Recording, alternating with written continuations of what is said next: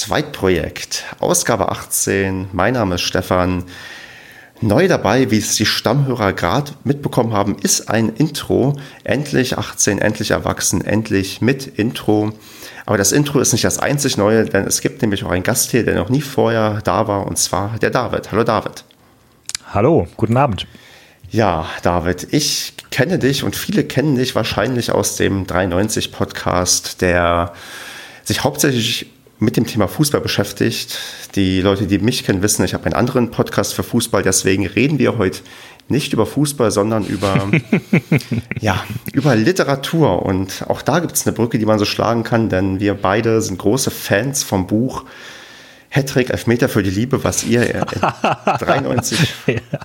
euch durchlest und was eher schlecht als recht ist, aber ich möchte auch gerne mal ein Buch schreiben. Und da du schon mal Bücher geschrieben hast, bist du hier irgendwie jetzt zu Gast. Und ich freue mich sehr, dass du mir heute hoffentlich alle Fragen zu dem Thema beantworten kannst. Und bevor wir da richtig loslegen, musst du eigentlich dich erstmal vorstellen, wer du bist, was du sonst noch so außer 93 machst und warum du denn prädestiniert dafür bist, überhaupt mit mir über das Bücherschreiben zu reden. Leg mal los. Ob ich, ob ich, ob ich prädestiniert bin, das ist gleich schon wieder so eine hohe Latte hier.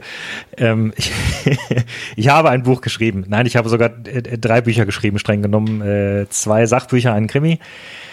Ähm, genau, ich bin David. Ähm, äh, war lange Zeit äh, Journalist, ähm, habe äh, in Vietnam gearbeitet, äh, acht Jahre lang, habe dort äh, vietnamesische Journalisten beim Radio ausgebildet ähm, und kam ein bisschen über dieses Auslandsprojekt ähm, zum Bücherschreiben, weil ich plötzlich in einer, mich in einer Nische befunden habe, wo es halt spannende Themen gab, die vielleicht nicht jeder so schreiben kann, weil er es einfach nicht weiß. Ähm, genau, bin jetzt seit mittlerweile vier Jahren wieder zurück in Deutschland äh, und äh, ja, bin, also ich habe einen Hauptjob. Ich habe, ich, ich, ich habe richtig Spaß am Bücherschreiben. Ich träume auch, wie, wie so viele davon, äh, mich vielleicht mal selbstständig zu machen. Aber andererseits habe ich auch eigentlich ziemlich Spaß an meinem Hauptjob. Ich bin äh, mittlerweile Redakteur bei einer ähm, äh, Marketingagentur, ähm, macht mir ganz viel Spaß und äh, es ist auch schön, mit Kollegen zu arbeiten. Das kannst du als Autor nicht so gut. Da sitzt er ziemlich viel alleine vom, äh, vom Bildschirm.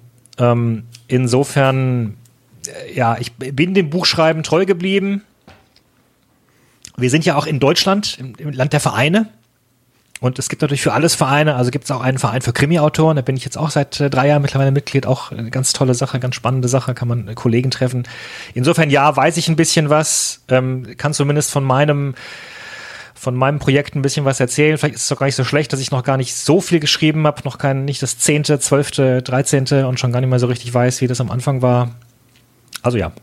Das ist mir auch gerade, wo du es gesagt hast, als ja gutes Argument eingefallen, warum ich mit dir reden sollte, weil du halt noch diese Bodenständigkeit hast. Ja, du bist noch nicht derjenige, der irgendwie jetzt schon seinen 20. Bestseller geschrieben hat, sondern du ja. kannst mir vielleicht wirklich noch mal erklären, okay, wie fing das bei dir an? Was hast du gemacht? Und ja. dann mir auch vielleicht sagen, ob ich das auch hinbekommen kann oder nicht, weil ich werde so ein bisschen von mir einbringen, was ich überhaupt kann, mir vorstellen könnte und ja, bin gespannt, ob ich am Ende dann herausgehe und sagen kann, okay, jetzt schreibe ich auf jeden Fall ein Buch in den nächsten 10 bis 50 Jahren oder ich lasse es vielleicht doch lieber sein.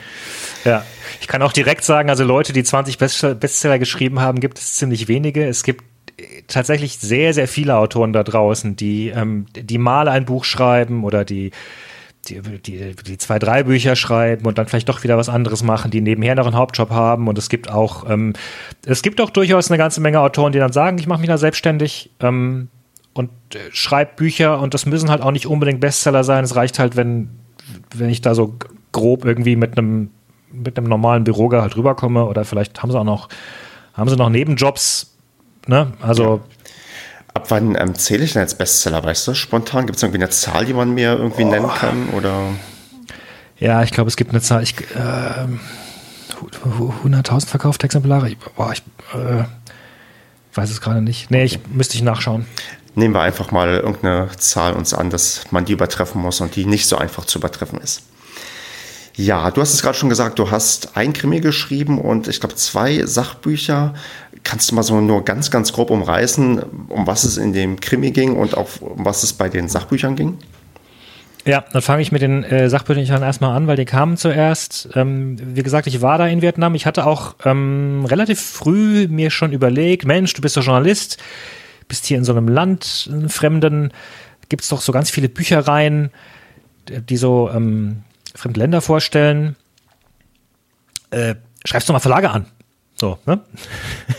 Und da habe dann festgestellt, das ist eine ganz eigene Welt. Also, äh, weil als Journalist hatte ich durchaus mittlerweile so ein bisschen auch ein ich will nicht sagen einen Namen, aber wenn du halt dann, weiß ich nicht, schon da und da veröffentlicht hast, dann, dann kannst du sagen, hier übrigens, ich, ich kenne mich aus und so und ich hätte dann eine Idee und dann reagieren die Reaktionen, Redaktionen auch relativ äh, gut drauf. Aber die Verlage haben mich alle komplett ignoriert. Die haben noch nicht mal geantwortet. Die haben noch nicht mal Nein gesagt. Ja. Ähm, insofern habe ich, okay, hab ich ja gemerkt, okay, gut, ähm, äh, da bist du logischerweise erstmal ein ganz kleines Licht, äh, wenn du noch nichts veröffentlicht hast, wenn du keine Kontakte hast und so. Ähm, und bin dann aber doch durch, durch Zufall auf einen ganz, ganz wunderbaren kleinen Verlag gestoßen, der sich eben speziell für äh, fremde Länder und Kultur interessiert. Der heißt Conbook. Äh, Mache ich auch gerne Werbung für. Also es sind zwei meiner Bücher jetzt, die beiden Sachbücher, nee, Quatsch, Blödsinn, sind alle drei Bücher äh, jetzt drin erschienen, aber haben wirklich ein schönes Portfolio auch. Und ähm, ja, die hatten dann Reihen. Die hatten dann Reihen, äh, über andere Länder und haben dann gesagt, wollen sie in einer der Reihen einsteigen. Also sie können auch ein Standalone schreiben über das Land, aber das ist immer ein bisschen schwieriger, sich dann auch zu verkaufen. Ähm, Buchhandlungen haben begrenzt Platz. Ähm, machen sie doch da aber einer der Reihen mit. Das erste war dann äh, 151 Vietnam. Das war in der Rückschau das einfachste Buch, weil das waren einfach 151 Blocklängen Artikel zu Themen.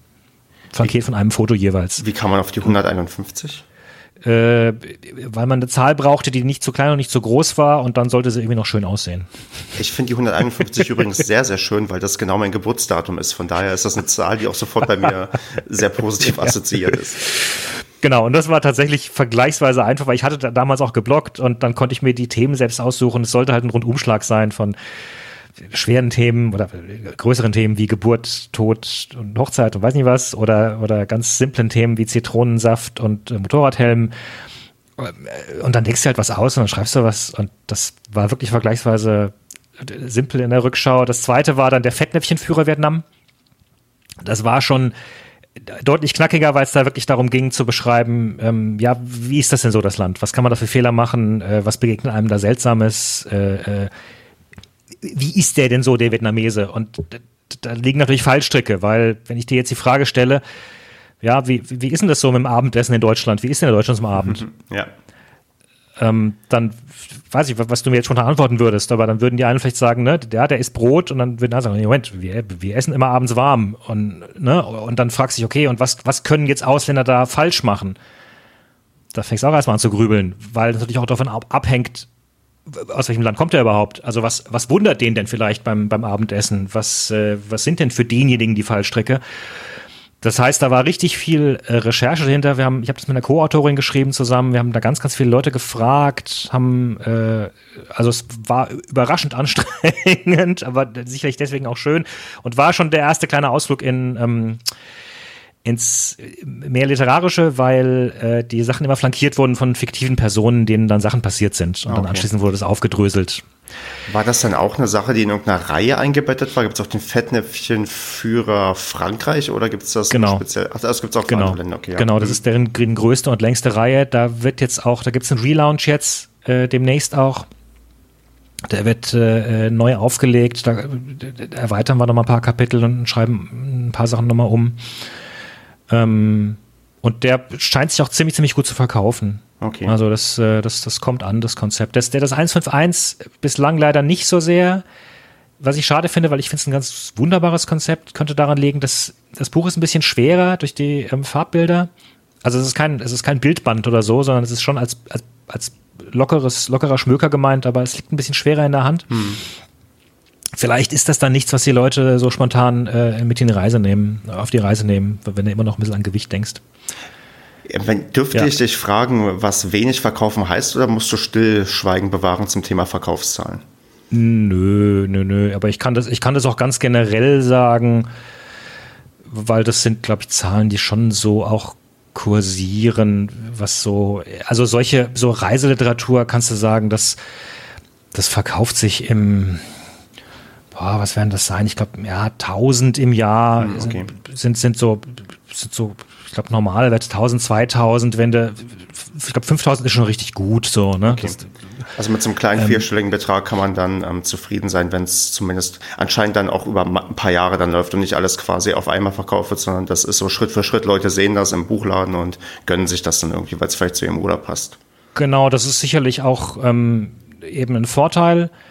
Ähm, du hast es einmal geschrieben und dann ist es auch ein paar Jahre aktuell einfach. Das ist auch nochmal der Vorteil gegenüber von einem Roman, weil meistens Romane eine ziemlich steile äh, Klippe runterfallen nach ein mhm, paar Jahren. Klar. Also da sehen dann die Leser ab, okay, ist schon etwas älter oder auch, ne, und, und dann hat es einfach keinen Zug mehr, während natürlich Reiseliteratur ist ja, ist ja hilfreich. Du kannst ja auch noch ein paar Jahre später, also klar, wenn es aktualisiert ist natürlich, ne, das, hm. das, das, natürlich schon. Das wiederum auch eine Sache dann in dem Fall, ähm, also du hast normalerweise bei Büchern hast du verschiedene Modelle, wie ein Autor äh, entlohnt wird. Ähm, das Normale ist, dass du einfach prozentual am, äh, am Verkauf beteiligt wirst. Ähm, sagen wir jetzt auch mal der Einfachheit halber äh, einen Euro pro Buch oder so. Mhm. Ähm, aber wenn jetzt wie bei einem bei so einem Sachbuch da was äh, aktualisiert werden muss, da, da, kriegst du da nicht irgendwie einen extra Zuschuss, sondern dann steckst du halt nochmal Arbeit rein. Okay. Ähm, genau. Und wenn du halt richtig gut und erfolgreich bist oder, oder, oder dass der Verlag das Gefühl hat, dass du ein Bestseller landest, meistens eher in der Belletristik, dann kriegst du ja auch einen Vorschuss. Okay, verstehe. So. Und das war wahrscheinlich bei deinem ersten Krimi noch nicht der Fall. Nein. Genau, aber wie ist es dann, also dann bist du zum Krimi gewechselt und um was geht es in, in dem Krimi und wie, ja, wie war da irgendwie so die, der Übergang von quasi Sachbuch zu Krimi? War das einfach? Hast du darauf irgendwie so hingearbeitet oder war es eher so eine Sache, okay, jetzt probierst doch mal das irgendwie aus? Ich bin tatsächlich dann in dem Fall sicherlich im Unterschied zu vielen, vielen Leuten, die gerne Krimis schreiben wollen oder Romane schreiben wollen, da drauf gestoßen worden, nämlich von dem Verlag, der angefangen hat, eine Krimireihe auch zu machen. Das bot sich dann auch logisch an, weil sie sagten, ja, fremde Länder, fremde Kulturen, machen wir doch Länderkrimis. Und ähm, weil eben die Vietnam-Bücher ziemlich, ziemlich gut gelaufen sind und weil wir ein ganz gutes Verhältnis wohl auch so hatten, haben die mich halt gefragt, äh, du kannst dir vorschreiben, Krimi zu schreiben. Und da bin ich tatsächlich erstmal, ähm, habe ich gezögert, äh, weil ich bin von Haus aus Journalist. Ich, ich, ich bin, bilde mir ein, vergleichsweise gut darin zu sein, Sachen zu beschreiben, Sachen zu erkennen, Sachen zu, zu komplizierte Sachen ähm, zu schildern, aber so richtig was auszudenken, so mit, mit Plot und mit Handlung und, und alles komplett auszudenken und die Personen, ähm, das hat mich spontan natürlich gereizt, aber ich habe mich wirklich gefragt, oh, kannst du das überhaupt? Mhm.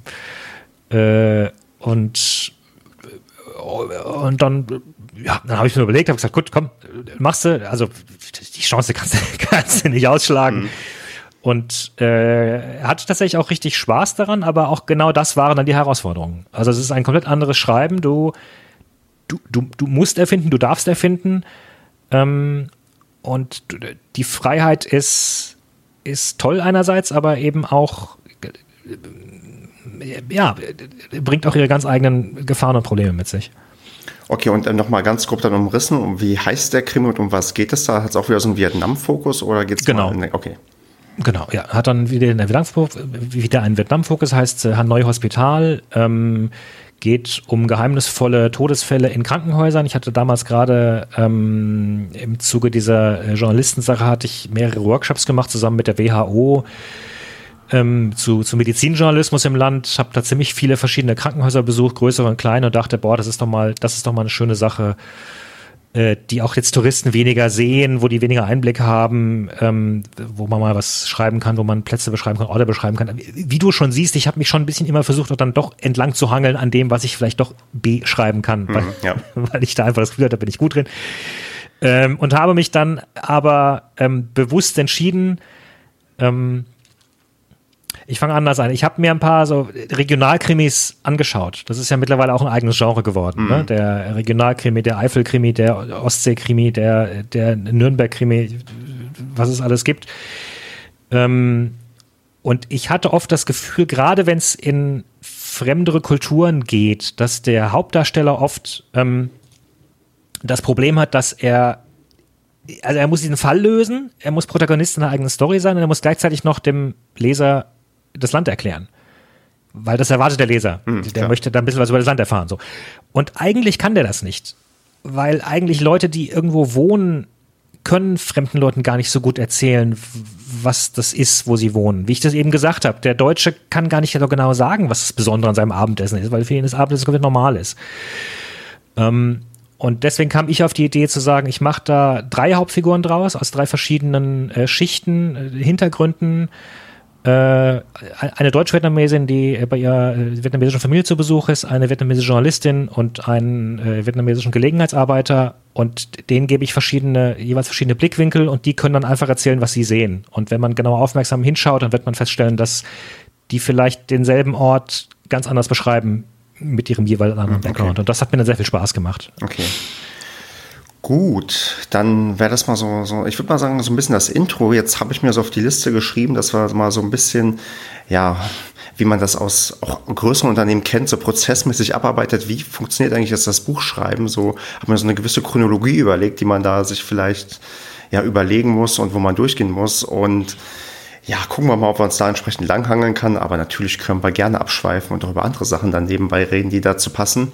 Aber so grundlegend ist erstmal die Frage, die ich mir dann so stelle, sollte ich überhaupt ein Buch schreiben? Also gibt es irgendwie, also David, hast du irgendeine Sache, die du mir sagen möchtest, warum ich zum Beispiel kein Buch schreiben sollte. Also wann würdest du jemanden davon abraten, überhaupt ein Buch zu schreiben? Also gibt es sowas oder sollte jeder, der irgendwie Bock drauf hat, das irgendwann mal versuchen? Als Musterbeispiel kann man ja vielleicht sofort ja unser Lieblingsbuch ähm, Hattrick Elfmeter für die Liebe im Kopf haben, was wirklich auf einem sehr schlechten Niveau geschrieben ist. Würdest du solchen Leuten abraten, ein Buch zu schreiben oder dürfen selbst die, wenn sie wollen? Also, also man muss vielleicht noch kurz erklären für die Leute, die nicht 93 hören, Hattrick ist ein, ein Groschenroman, der im Fußballmilieu spielt. Äh, deswegen sind wir darauf gestoßen als Fußballpodcast. Und äh, aber natürlich, wie es bei Groschenromanen so ist, äh, geht es eigentlich eher um Liebesverwicklungen und gar nicht wirklich um den Fußball. Der Autor scheint auch nicht so viel Ahnung zu haben vom Fußball und das sorgt halt für große Erheiterung und das Buch ist halt so schlecht, dass es schon wieder gut ist. So. Genau. Ähm, und also natürlich, ich bin sicher, der hat damit Geld verdient. Ja, das ist, der hat das auch dementsprechend schnell runtergeschrieben. Das merkst du auch. Da war kein, der, der hat sich nicht nochmal die Kapitel äh, mühevoll durchgelesen, um irgendwelche Füllwörter zu beseitigen oder schiefen Bilder. Der hat, das ist sicherlich ein, äh, sicherlich auch eine ganz besondere Art von Autor. Diese Groschenromane sind nochmal eine ganz andere Art von Literatur. Da produzierst du auf, ähm, äh, auf Masse, weil du hm. auch mit jedem, mit dem einzelnen Heft nicht viel verdienst. Aber wenn du dir überlegst, was, was er geschaffen hat an, an Möglichkeiten, an, an, an Freude für, für uns alle, dann, äh, nein, also ich würde jedem empfehlen, ein Buch zu schreiben. Ja, warum denn nicht, wenn, wenn er Lust hat. Also mhm. ist doch, es tut doch gut, es tut doch gut, sich zu verwirklichen, ähm, Spaß zu haben. Ähm, ich finde auch, auch das ist ein Satz, den ich mal gehört habe von einem sehr, sehr erfolgreichen Autor ähm, und der mir sehr gefallen hat. Ich finde auch, jeder darf sich Autor nennen, auch wenn er noch nicht veröffentlicht wurde bei einem Verlag. Ähm, weil wenn du etwas geschaffen hast, bist du trotzdem ein Autor. Also auch erfolgreiche Autoren, auch Star-Autoren haben meistens drei oder vier Bücher in der Schublade liegen gehabt oder ähm, wie Sauerbrot in Verlagen angeboten, bevor sie genommen wurden. Ähm, ich würde sagen, du solltest aus einem Grund vielleicht nicht ein Buch schreiben und das wäre, wenn du Geld verdienen willst. Das ist das, was ich eben, was ich eben ausgeführt habe. Also du hm. wirst mit dem Buch nicht reich werden. Äh, du, du wirst im Normalfall wirst du sehr viel Arbeit reinstecken, ähm, was sich nicht irgendwie in Stundenlohn aufrechnet. Klar, dann okay, stell dir vor, auch, auch, auch im Krimisektor ist das vielleicht eine ganz, ganz gute Hausnummer, dass du sagst, verkaufst irgendwie keine Ahnung, 1000, 1000 2000 Bücher im Jahr. Ähm, das sind dann eben 500.000 nicht, nicht 500.000, sondern 500 bis 1000 Euro oder 2000 Euro, je nachdem, wie gut du verhandelt hast, was, was der Verlag dir zahlt oder so. So, das ist dann, ne, das ist, das ist so ein, das ist so ein, für die, für für Monatsgehalt Zuschuss oder was, das nimmst du dann mit, aber das rechnet natürlich nicht das auf, äh, was du in Arbeit reingesteckt hast. Klar fühlt sich das gut an. Ähm, und diesen Bestseller schreiben, diesen, diesen, weiß ich nicht, den, den Harry Potter oder den Fifty Shades of Grey, der dann durch die Decke geht und dich aussaugen lässt, den wirst du vermutlich nicht schreiben. Okay. Also so. halte ich fest, ich darf auf jeden Fall ein Buch schreiben, wenn ich möchte. Ich Ja. darf nur nicht die Erwartung haben, dass ich damit ähm, reich und berühmt werde. Ja. Gut, sehr schön. Das reicht mir schon mal. Dann bin ich jetzt quasi so in meinem Gedankenprozess so, okay, ich möchte jetzt gerne ein Buch schreiben. Und dann wäre es so jetzt die, die ganz, ganz, ganz, ganz große Frage, wie fange ich eigentlich an? Also gehe ich so durch die Straßen spazieren, überlege mir zwischendurch, okay, ich könnte vielleicht über das und das und das schreiben oder muss ich mich irgendwie aktiv irgendwo erstmal sofort an den Laptop setzen und überlegen, okay, ich würde gerne über das und das und das schreiben, mache mir Stichpunkte, verwerfe und irgendwann fange ich einfach an oder fange ich sowieso einfach an mit dem, was mir einfällt.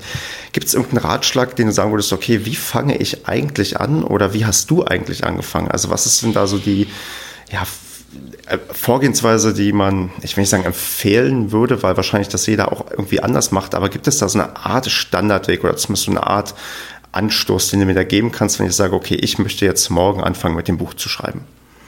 Also nee, Standardweg gibt's, wie du die selbst schon beantwortet hast, sicherlich nicht, weil jeder auch sehr anders ist. Das fängt nicht nur beim Anfang an, das geht auch mit allem, was mit Buch zu tun hat, weiter. Ich finde das auch sehr spannend, wenn ich mit Kollegen spreche, wie die jeweils schreiben, was die so für ähm, Gewohnheiten haben und was da vielleicht auch für Bücher am Ende rauskommt. Da gleicht äh, kaum ein Ei dem anderen. Ähm, ich gehe mal davon aus, wenn du schon schreiben möchtest, dann hast du ja schon eine Idee im Kopf. Äh, dann ja, würde ich auf jeden Fall empfehlen, äh, anfangen zu schreiben, einfach erstmal, um da mal so reinzukommen mit diesem Flow. Ähm, was ich dir geben kann, ist ähm, eine grobe, hm, ein grobes Konzept, das einem ein bisschen helfen kann zu ähm, erforschen, in welche Richtung man neigt. Man kann äh, ein bisschen grob unterscheiden, dass es einen Unterschied gibt zwischen Autoren, die ähm, sehr viel Spaß am, am Plotten haben, also am Entwerfen von äh, den großen Linien und am Planen vorher. Ähm, und die das auch brauchen, weil ohne das Planen können sie nicht anfangen. Und es gibt Leute, die haben äh, sehr, sehr viel Spaß daran, einfach drauf loszuschreiben und dieses berühmte, ja, die Charaktere machen, was sie wollen. Ähm, also der Unterschied zwischen dem, dem plottenden Autor und dem, und dem entdeckenden Autor. Ähm, das ist natürlich, das ist natürlich jetzt ein, ein methodisches Konzept, das ist keine reine Lehre, ja, Ja. weil die, reine Lehre gibt es nicht. Und das ist auch, also man sollte nicht glauben, dass jemand, der mehr so auf Entdeckertour ist, äh, nicht im Hintergrund gleichzeitig plant, weil das tut er. Das tut er, vielleicht tut er es im Kopf, aber sicherlich wird auch er sich dann Notizen machen. Die meisten Leute haben eh, sind eh irgendwelche Grauschattierungen zwischendrin.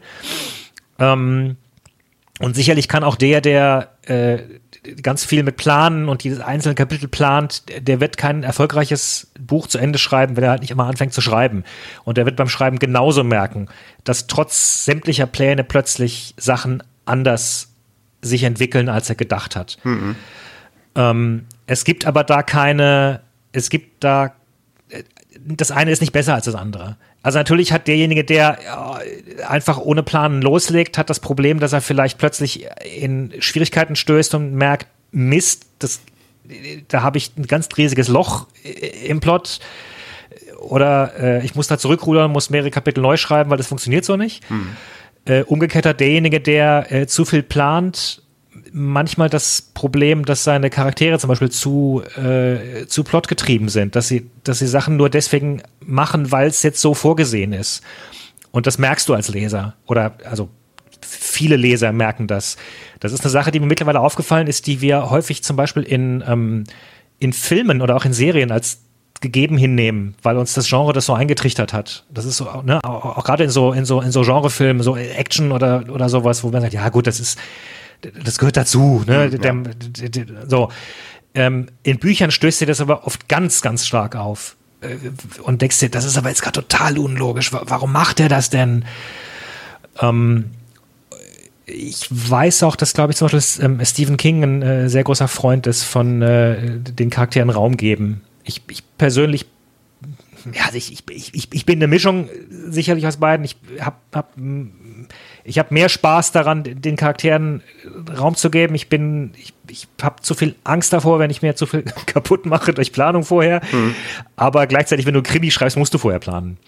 Also gerade Krimi ist halt, du brauchst Verdächtige, du brauchst ungefähr eine Handlung, du musst ein bisschen festlegen, wer was wann entdeckt. Du musst ja die, Du musst die, ähm, die, die, die, die, interessanten Sachen verstecken. Äh, du brauchst einen Mörder. Du brauchst Leute, die verdächtig sind, aber keine Mörder sind, auch wenn es von Agatha Christie äh, angeblich heißt, dass sie manche Bücher so geschrieben hat, dass sie bis zum letzten Kapitel selbst nicht wusste, wer der Mörder ist.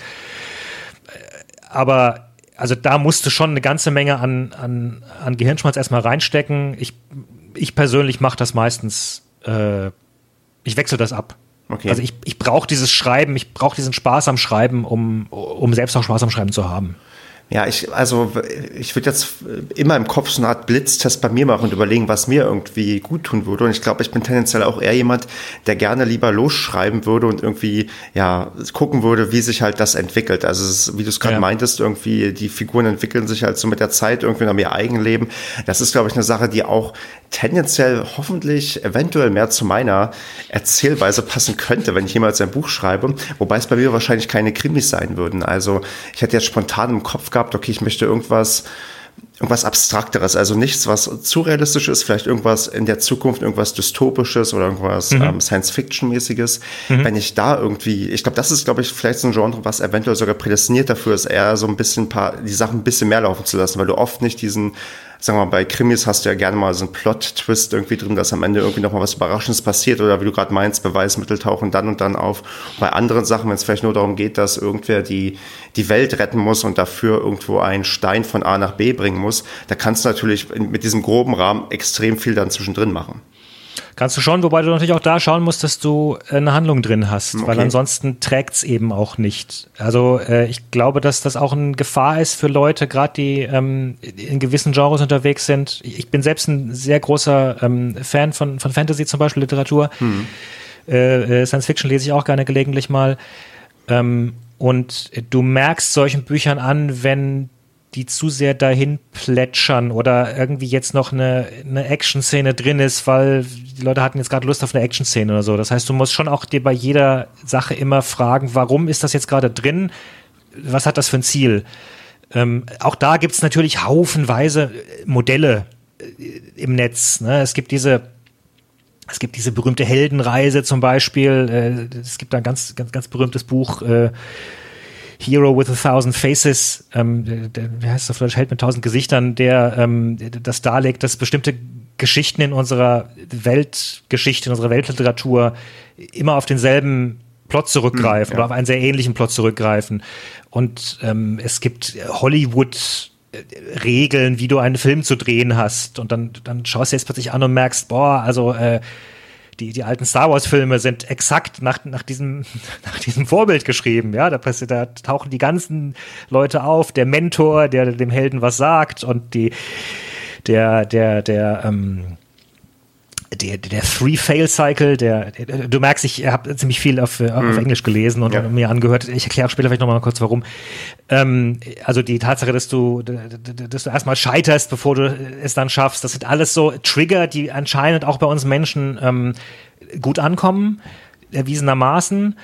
Das ist sicherlich auch nicht schlecht, wenn man sowas weiß. Ich finde es halt auch immer sehr albern, wenn man sich da zu sehr an solche Sachen dranhängt. Also meine Sache ist es auch nicht. Andererseits kann man auch wieder sagen, man, du kannst da Regeln auch dann wieder gut brechen, wenn du sie erstmal beherrschst. Aber da kann man sich als angehender Autor auch, auch ganz wunderbar im, im, im, in solchen Sachen verlieren ähm, je nachdem, wie es einem Spaß macht. Genau, jetzt würde ich nämlich so fragen, würdest du so einem Anfänger empfehlen, mal als müssen sowas in solche Modelle so einen Blick reinzuwerfen oder würdest du erstmal davon abraten? Ich soll erstmal einfach so vielleicht machen, wie ich denke. Hast du da irgendwie so ein Gefühl? Also, oder würdest du jetzt, ich weiß nicht, wie du es gemacht, wie, wie du es gemacht hast, würdest du retroperspektiv das vielleicht anders machen? Ich, ja, ich, wahrscheinlich kommt es auf den Charakter an. Es, glaube ich, gibt, es gibt Leute, die, ähm, die finden es total hilfreich äh, es gibt Leute, die fühlen sich dadurch sehr eingeengt. Äh, das Problem bei vielen solcher Modelle und Ratgeber ist auch oft, dass sie dann sich schnell als die einzig wahre Lehre verkaufen. Ähm, ich habe, was mir sehr, sehr Spaß gemacht hat, äh, und das ist unter anderem ein Grund, warum ich jetzt ständig mit so vielen englischen Begriffen hantiert habe, ich habe einen Podcast gehört, ähm, der von vier Autoren gemacht ist, die alle aus, aus verschiedenen Genrebereichen kommen. Einem Fantasy-Autor, einem Horror-Autor, einer ja, so His Historienautorin und einem äh, Webcomic-Zeichner, der heißt äh, Writing Excuses. der ist mittlerweile in seiner boah, 14. Staffel, glaube ich. Also jedes Jahr, jedes Jahr, jede Woche produzieren die eine kurze Folge, 15 Minuten. Mhm. Und, ähm, und weil es nur 15 Minuten sind, stellen sie einfach ganz viele kurze, werfen dir ganz viele kurze Themen hin. Ähm, so und, und, und stellen kurze Ideen vor, äh, behaupten oft nicht, die reine Lehre gebracht zu haben, weil sie eben auch unterschiedliche Leute sind. Mittlerweile haben sie den Kreis auch erweitert auf, äh, auf weitere Gastautoren ist sehr, sehr empfehlenswert, wenn man, ähm, wenn man Englisch beherrscht und auch ein bisschen äh, vielleicht eh so Spaß an solchen ähm, genrelastigen Sachen hat. Aber das im Grunde, was man da hört, gilt für ganz, ganz viele, ganz viele verschiedene Genres. Das kann man auch übertragen. Und sowas, also ich würde schon Leuten empfehlen, klar, äh, hört euch um, schaut euch um. Ähm, andererseits, also gerade beim, beim ersten Mal, mein Gott, lasst euch auch nicht so sehr einengen von sowas. Ich, genau, man muss wahrscheinlich fühlt man ja auch.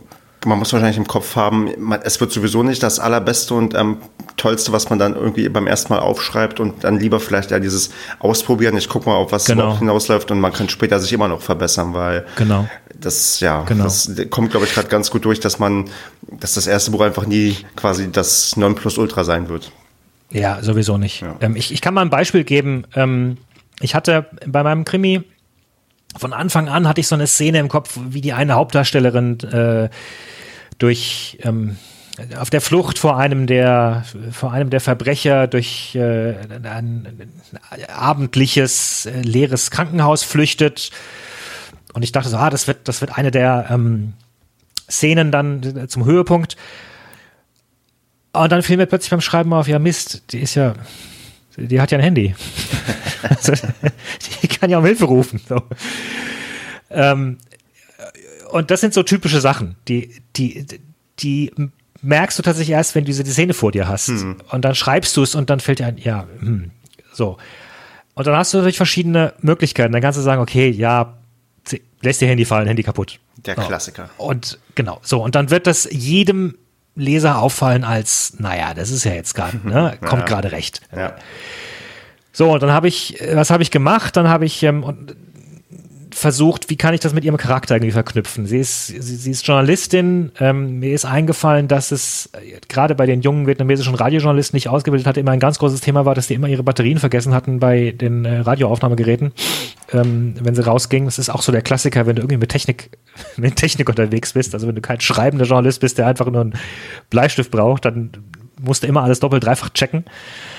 Ähm, und dann gab es vorher in der Redaktion mit ihr äh, so ein Gespräch und dann sagen die anderen ja immer, ah, sie nehmen, nehmen mir immer das, äh, das Smartphone zum, Aufla äh, zum, zum, zum Aufnehmen und sie sagt, nee, sie mag diesen alten großen äh, Rekorder lieber. Äh, und dann hast du plötzlich auch, da, trägst du sie im Charakter bei. Dann mhm. sagst du was über den Charakter aus. Das, das, das, das macht Spaß dann. Mhm. Und äh, dann sagt sie, also nee, sie, sie, sie mag das mit dem Telefon aufnehmen nicht. Und dann habe hab ich eine Szene reingebracht, wo sie aber doch aus einem bestimmten Grund dann mit dem Telefon aufnehmen musste. Äh, aber ziemlich lange und das Telefon dann eben lange, lange, lange, lange lief. Und dann konnte ich das verknüpfen damit, dass dann äh, an diesem Abend äh, die Batterie von diesem Telefon alle war. Und sie dann noch so sagte, ah Mist, ich hab's doch gewusst, äh, genau aus dem Grund habe ich doch meinen Kollegen gesagt, ich äh, will das Scheißtelefon nicht und so. Und dann hattest du ein, dann hattest du einen Bogen, der hoffentlich dem Leser mehr Spaß gemacht hat, als äh, sie lässt das Telefon fallen. Da fällt mir jetzt gleich so da nebenbei noch eine andere Sache auf. Du hast da auch eine Verknüpfung hergestellt, so zwischen Menschen, die du aus dem echten Leben erkennst und erlebst und halt der, ja, der Figur im Buch. Ist das eine Sache, die so ein, so ein Standardding irgendwie ist, dass man Eigenschaften so aus dem echten Leben irgendwie überträgt? Also ist das das typisch, dass man sowas macht?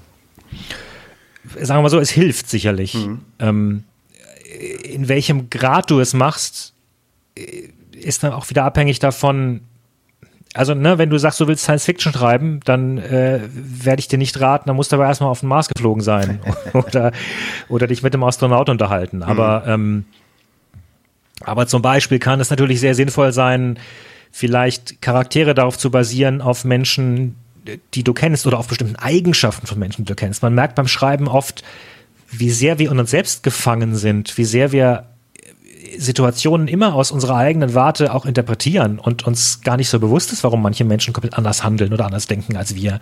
Also sich wirklich in die rein zu versetzen, das kann manchmal ganz hilfreich sein, wenn man da ähm, sich reale Vorbilder nimmt. Äh, und klar, also ein bisschen was sollte man schon wissen, vermutlich.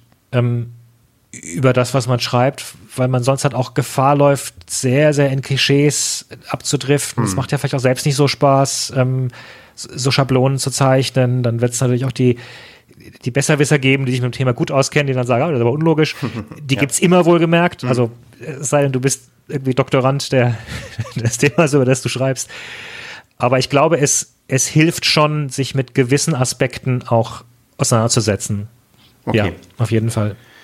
Gut, jetzt stelle ich mir vor, ich habe jetzt irgendwann mal angefangen, habe da was geschrieben, das Buch ja plätschert vor sich hin oder kommt sogar wirklich irgendwie voran und jetzt bin ich, sagen wir mal, sagen wir so von der Anzahl Wörter, die ich erreichen möchte, oder Anzahl Seiten, bin ich bei einem Drittel angekommen. Wäre das vielleicht mal so ein erster Moment, wo ich auch mal zurückblicke oder schreibe ich einfach weiter? Wie, wie läuft das denn so ab? Weil ich kann mir schlecht vorstellen, dass ich vielleicht von Anfang bis Ende einfach mal durchschreibe. Gibt es da so Etappen oder erzähl mal von dir, ob es da so eine Art Etappen gab, wo du gesehen hast, okay, du kommst irgendwie voran, du bist zufrieden, du machst irgendwo einen Haken dran oder ist es so eine Sache, wo man quasi immer wieder zurückblättert, denkt, oh Gott, nee, das musst du irgendwie doch vielleicht anders machen oder dann musst du Sachen streichen.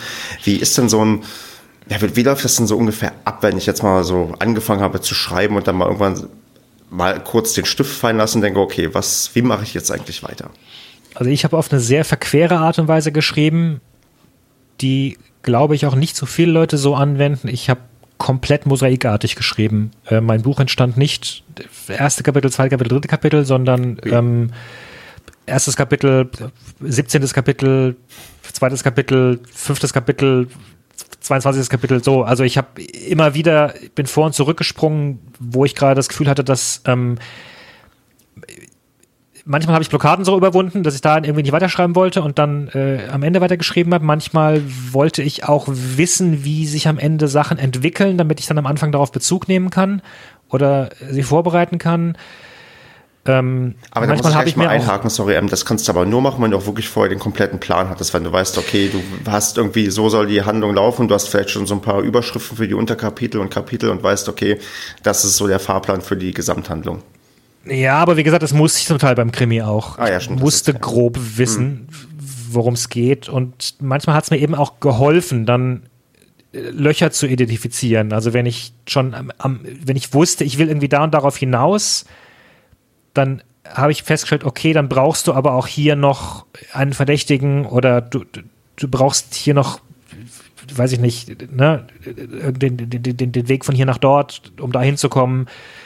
Ähm, aber nochmal, ich glaube, dass das eine relativ krude Art und Weise ist zu schreiben. Ja. Ich denke schon, dass viele Leute einfach von, von vorne anfangen. Ähm, sollte man innehalten. Ich, also was, Klammer auf, hängt sicherlich wieder vom Charakter ab, Klammer zu, was sicherlich gar nicht stört, ist zum Beispiel, wenn man da gute Leute hat, auch nach einer gewissen Zeit ähm, andere Leute mal reinschauen zu lassen. Mhm. Ähm, also Freunde, Bekannte, man muss da ein bisschen schauen. Richtig gute Testleser zu finden, ist, ist auch so ein Fall für sich. Man muss auch lernen zu merken, was Testleser können und was sie nicht können. Also sie können ja zum Beispiel oft nicht Ratschläge oder Lösungen geben oder vielleicht sollte man auf deren Ratschläge auch nicht hören. Man sollte auch gar nicht fragen, was, äh, weiß ich nicht, was, was gefällt dir schlecht oder so, sondern sollte, man sollte Sachen abfragen wie, ähm, wie glaubst du denn, dass es weitergeht? Okay. Oder ähm, was glaubst du, was das für ein, was das für eine Art Buch ist? Was ist denn das für eine Stimmung, die das in dir hervorruft? Was ist das für ein Genre? Weil es sicherlich ein ganz, ganz großer Fallstrick ist, wenn du am Anfang äh, falsche Erwartungen wächst beim Leser. Wenn du düster anfängst und dann plötzlich ein paar Kapitel weiter machst du irgendwelche blöden Witze. Das, mhm. das wirkt schief dann. Das bist du nicht erwartet als Leser und dann gefällt es dir nicht. Oder wenn der Leser das Gefühl hat, das ist jetzt gerade ein Krimi und dann merkt er aber plötzlich, das ist eigentlich eher eine Liebesgeschichte und dann fühlt er sich auch veräppelt oder das war gar nicht das, was er wollte. Es gibt Bücher, die können sowas ganz gut, aber auch die lassen das meistens schon ganz am Anfang durchscheinen, dass sie vermutlich da ähm, vielleicht noch einen großen Twist haben, der, der, der die Art und Weise des Buchs verändert. Und ansonsten kann das unglaublich interessant sein, zu abzufragen, was glaubst du, wie es weitergeht oder was, was, was sind so deine Erwartungen? Weil man, entweder kann man die Erwartung dann bestätigen oder man, man, man sagt vielleicht bewusst, ah, dann gehe ich mal einen anderen Weg. aber mit solchen Sachen kann man dann, kann man dann spielen. Hm. Ähm, war es für dich schwer, solche Leute zu finden? Weil ich habe gleich sofort im Kopf, wo ich denke, hm, wem von meinen Freunden könnte ich das geben? Und ich merke schon sofort, okay, das wird mich echt eine Menge Überwindung kosten, irgendwie Leuten das zu geben, wo man halt selbst wahrscheinlich eher Zweifel hat, ob das überhaupt so toll und passend ist. Also war das für dich einigermaßen einfach, weil du ja sowieso auch zumindest journalistisch unterwegs warst schon und Leute schon öfters von dir was gelesen haben oder, oder hat es sich auch Überwindung gekostet? Ja, hat mich auch Überwindung gekostet. Also es gibt sicherlich Leute, die dir jetzt an der Stelle sagen würden, mach das bloß nicht schon nach mhm. einem Drittel, mach das vielleicht erst, wenn es ganz fertig ist, damit du dir nicht die Motivation versaust. Auch da muss man wahrscheinlich ausprobieren. Ähm, was am besten, was am besten für einen funktioniert. Ich äh, war tatsächlich überrascht, wie hibbelig ich teilweise war was da zurückkam. Ich habe aber auch schnell festgestellt, ähm, also es gab Leute, die haben dann so zwei, drei Anmerkungen gemacht, die, die mir auch einfach hilfreich waren. Ähm, wo ich, wo ich dann vielleicht gemerkt habe, oh, da bist du genau auf dem richtigen Weg oder ah, hoppla, ähm, also zum Beispiel äh, hatte ich ganz am Anfang ein, ein, bei einem Charakter, bei dem Gelegenheitsarbeiter, habe ich einen Affen eingeführt. Okay. Der hat einen, der hat einen Affen so, als Haustier. Ähm, und ich glaube, die Idee war tatsächlich ganz simpel, weil ich das irgendwo gesehen hatte und fand das irgendwie spannend und wollte damit irgendwie arbeiten. Und dann schrieb die halt an den Rand so, ah, da bin ich mal gespannt, was mit dem Affen los ist. Da dachte ich so, Mist. Der hat sie eigentlich recht. Ähm, das ist, das ist diese berühmte äh, äh, Chekhovs, Chekhovs Gun, Chekhovs Gewehr. Also wenn irgendwo ein Gewehr äh, äh, eingeführt wird, dann muss es auch am Ende des Buches schießen. Ähm, und dann dachte ich, ja, du musst irgendwas mit diesem Affen machen eigentlich. Und ich habe tatsächlich dann den Affen am Ende nochmal ähm, eine Rolle gegeben. So, ne, also solche Sachen bekommst du dann vielleicht. Äh, und ein Bekannter, den ich hatte, der hat sich mit einem unglaublichen Eifer und einer unglaublichen Sensibilität in dieses Buch gestürzt und hat ganz, ganz viele Anmerkungen gehabt, dass es eine helle Freude war, was ich vorher so gar nicht erwartet hätte. Und der war ein, ja, der war fast ein Lektor. Okay. der war mein erster Lektor im Grunde. Äh, das muss man ausprobieren. Wahrscheinlich kann man das vorher gar nicht so genau wissen, wie die Leute da so ticken. Okay, gut. Ja, ich, ich muss das gerade in meinem Kopf so ein bisschen verarbeiten und gucken, okay, wie, wie gehe ich jetzt vor? Okay, dann habe ich das, sagen wir mal, gemacht und komme auch irgendwie dann vielleicht so irgendwann mal so zu, zum Ende des Buches. Also es gibt ja irgendwann mal vielleicht diesen Moment, wo du sagst, okay, ich bin jetzt zumindest also fertig in dem Sinne, ich habe erstmal alles einmal aufgeschrieben ist das dann so das klassische Ding, jetzt geht die Arbeit nochmal richtig los? Also liest man sich dann im Normalfall alles nochmal sehr, sehr akribisch durch und ähm, muss man irgendwie nochmal ein gefühlt 20 bis 50 Prozent aller Kapitel nochmal was ändern oder grundlegend anders machen? Oder wenn man Glück hat, hat man schon so ja, fundiert toll alles bis dann gemacht, dass man jetzt eigentlich nur noch ja, Kleinigkeiten ausbessert. Also ja, klar, wahrscheinlich wieder sehr individuell, aber wie war es denn bei dir? Naja, also wenn du äh, Elfmeter für die Liebe schreibst, machst du es nicht. Ja. Schreibst einfach durch. Ähm, nein, auf jeden Fall musst du nochmal durch dieses Buch drüber gehen. Und das ist auch tatsächlich bei mir eine sehr, sehr, also ich habe das auch nicht unbedingt geliebt, mhm. äh, weil natürlich der erste Teil ist kreativ sein und dann explodieren Sachen in deinem Kopf und du hast überraschende Ideen und das zweite ist, kann halt auch dann richtig in Arbeit ausarten. Ähm, auch da mag es sicherlich viele Leute geben, die das total toll finden, die auch gerne Texte redigieren. Ich habe früher schon in der Schule, weiß ich schon, habe ich meine Aufsätze sehr ungern nochmal ein zweites Mal Korrektur gelesen, um Rechtschreibfehler oder sowas zu finden. Mhm. Habe ich immer gehasst. Äh, durch meine Arbeit beim Journalismus habe ich es mir antrainiert, natürlich, aber ähm, ja, also, aber natürlich musst du dringend Arbeit nochmal reinstecken, weil wie vorhin schon mal angeklungen, es kann sehr gut sein, dass du erst beim Schreiben merkst, dass da Fehler drin sind, dass da unlogische Sachen drin sind. Und dann musst du halt bei einem Roman nochmal richtig ran. Das war das, was du vorhin gefragt hast, mit Unterschied zwischen auch Roman und Sachbuch. Ähm, oder was ich gesagt habe mit dieser, mit der, mit der Freiheit, die ein Problem ist. Wenn du halt in einem Sachbuch äh, am Kapitel vorher irgendwo was veränderst, dann kannst du es einfach machen. Das hm. stört die Kapitel hinten dran nicht. Wenn du in einem Roman merkst, Mist, ich habe die Geschichte sieht vor, dass hier ähm, die beiden äh, eine Beziehung eingehen, aber eigentlich ist dieser Mensch total unfreundlich die ganze Zeit. Ich, ich, ich kann das gar nicht richtig argumentieren, warum die, äh, warum die im Bett landen, dann musst du vielleicht nochmal den gesamten, sämtliche Kapitel anfassen, wo diese Figur drin vorkommt. Und dann musst du auch nochmal sämtliche Kapitel identifizieren, wo diese Figur drin vorkommt. Und das kann durchaus äh, eine Kernearbeit sein. Im Zweifelsfall gehst du da nicht nur einmal drüber, sondern ähm, du gehst mehrmals drüber, ja. Weißt du, wie oft du bei ähm, Hanoi Hospital drüber gegangen bist oder, oder also Zeitverhältnis zwischen, okay, ich bin fertig, also dieses Schreiben und das quasi drüber schauen, so gibt es irgendwie so Verteilung so 2 zu 1, also hast du irgendwie sowas ganz, ganz grob im Kopf? Nee, weiß ich tatsächlich nicht mehr, aber wahrscheinlich, ähm, also ich weiß, wie oft ich, ich, ich müsste ungefähr dreimal drüber gegangen sein, ja. Mhm. Und einer davon unter anderem war auch äh, Sachen kürzen.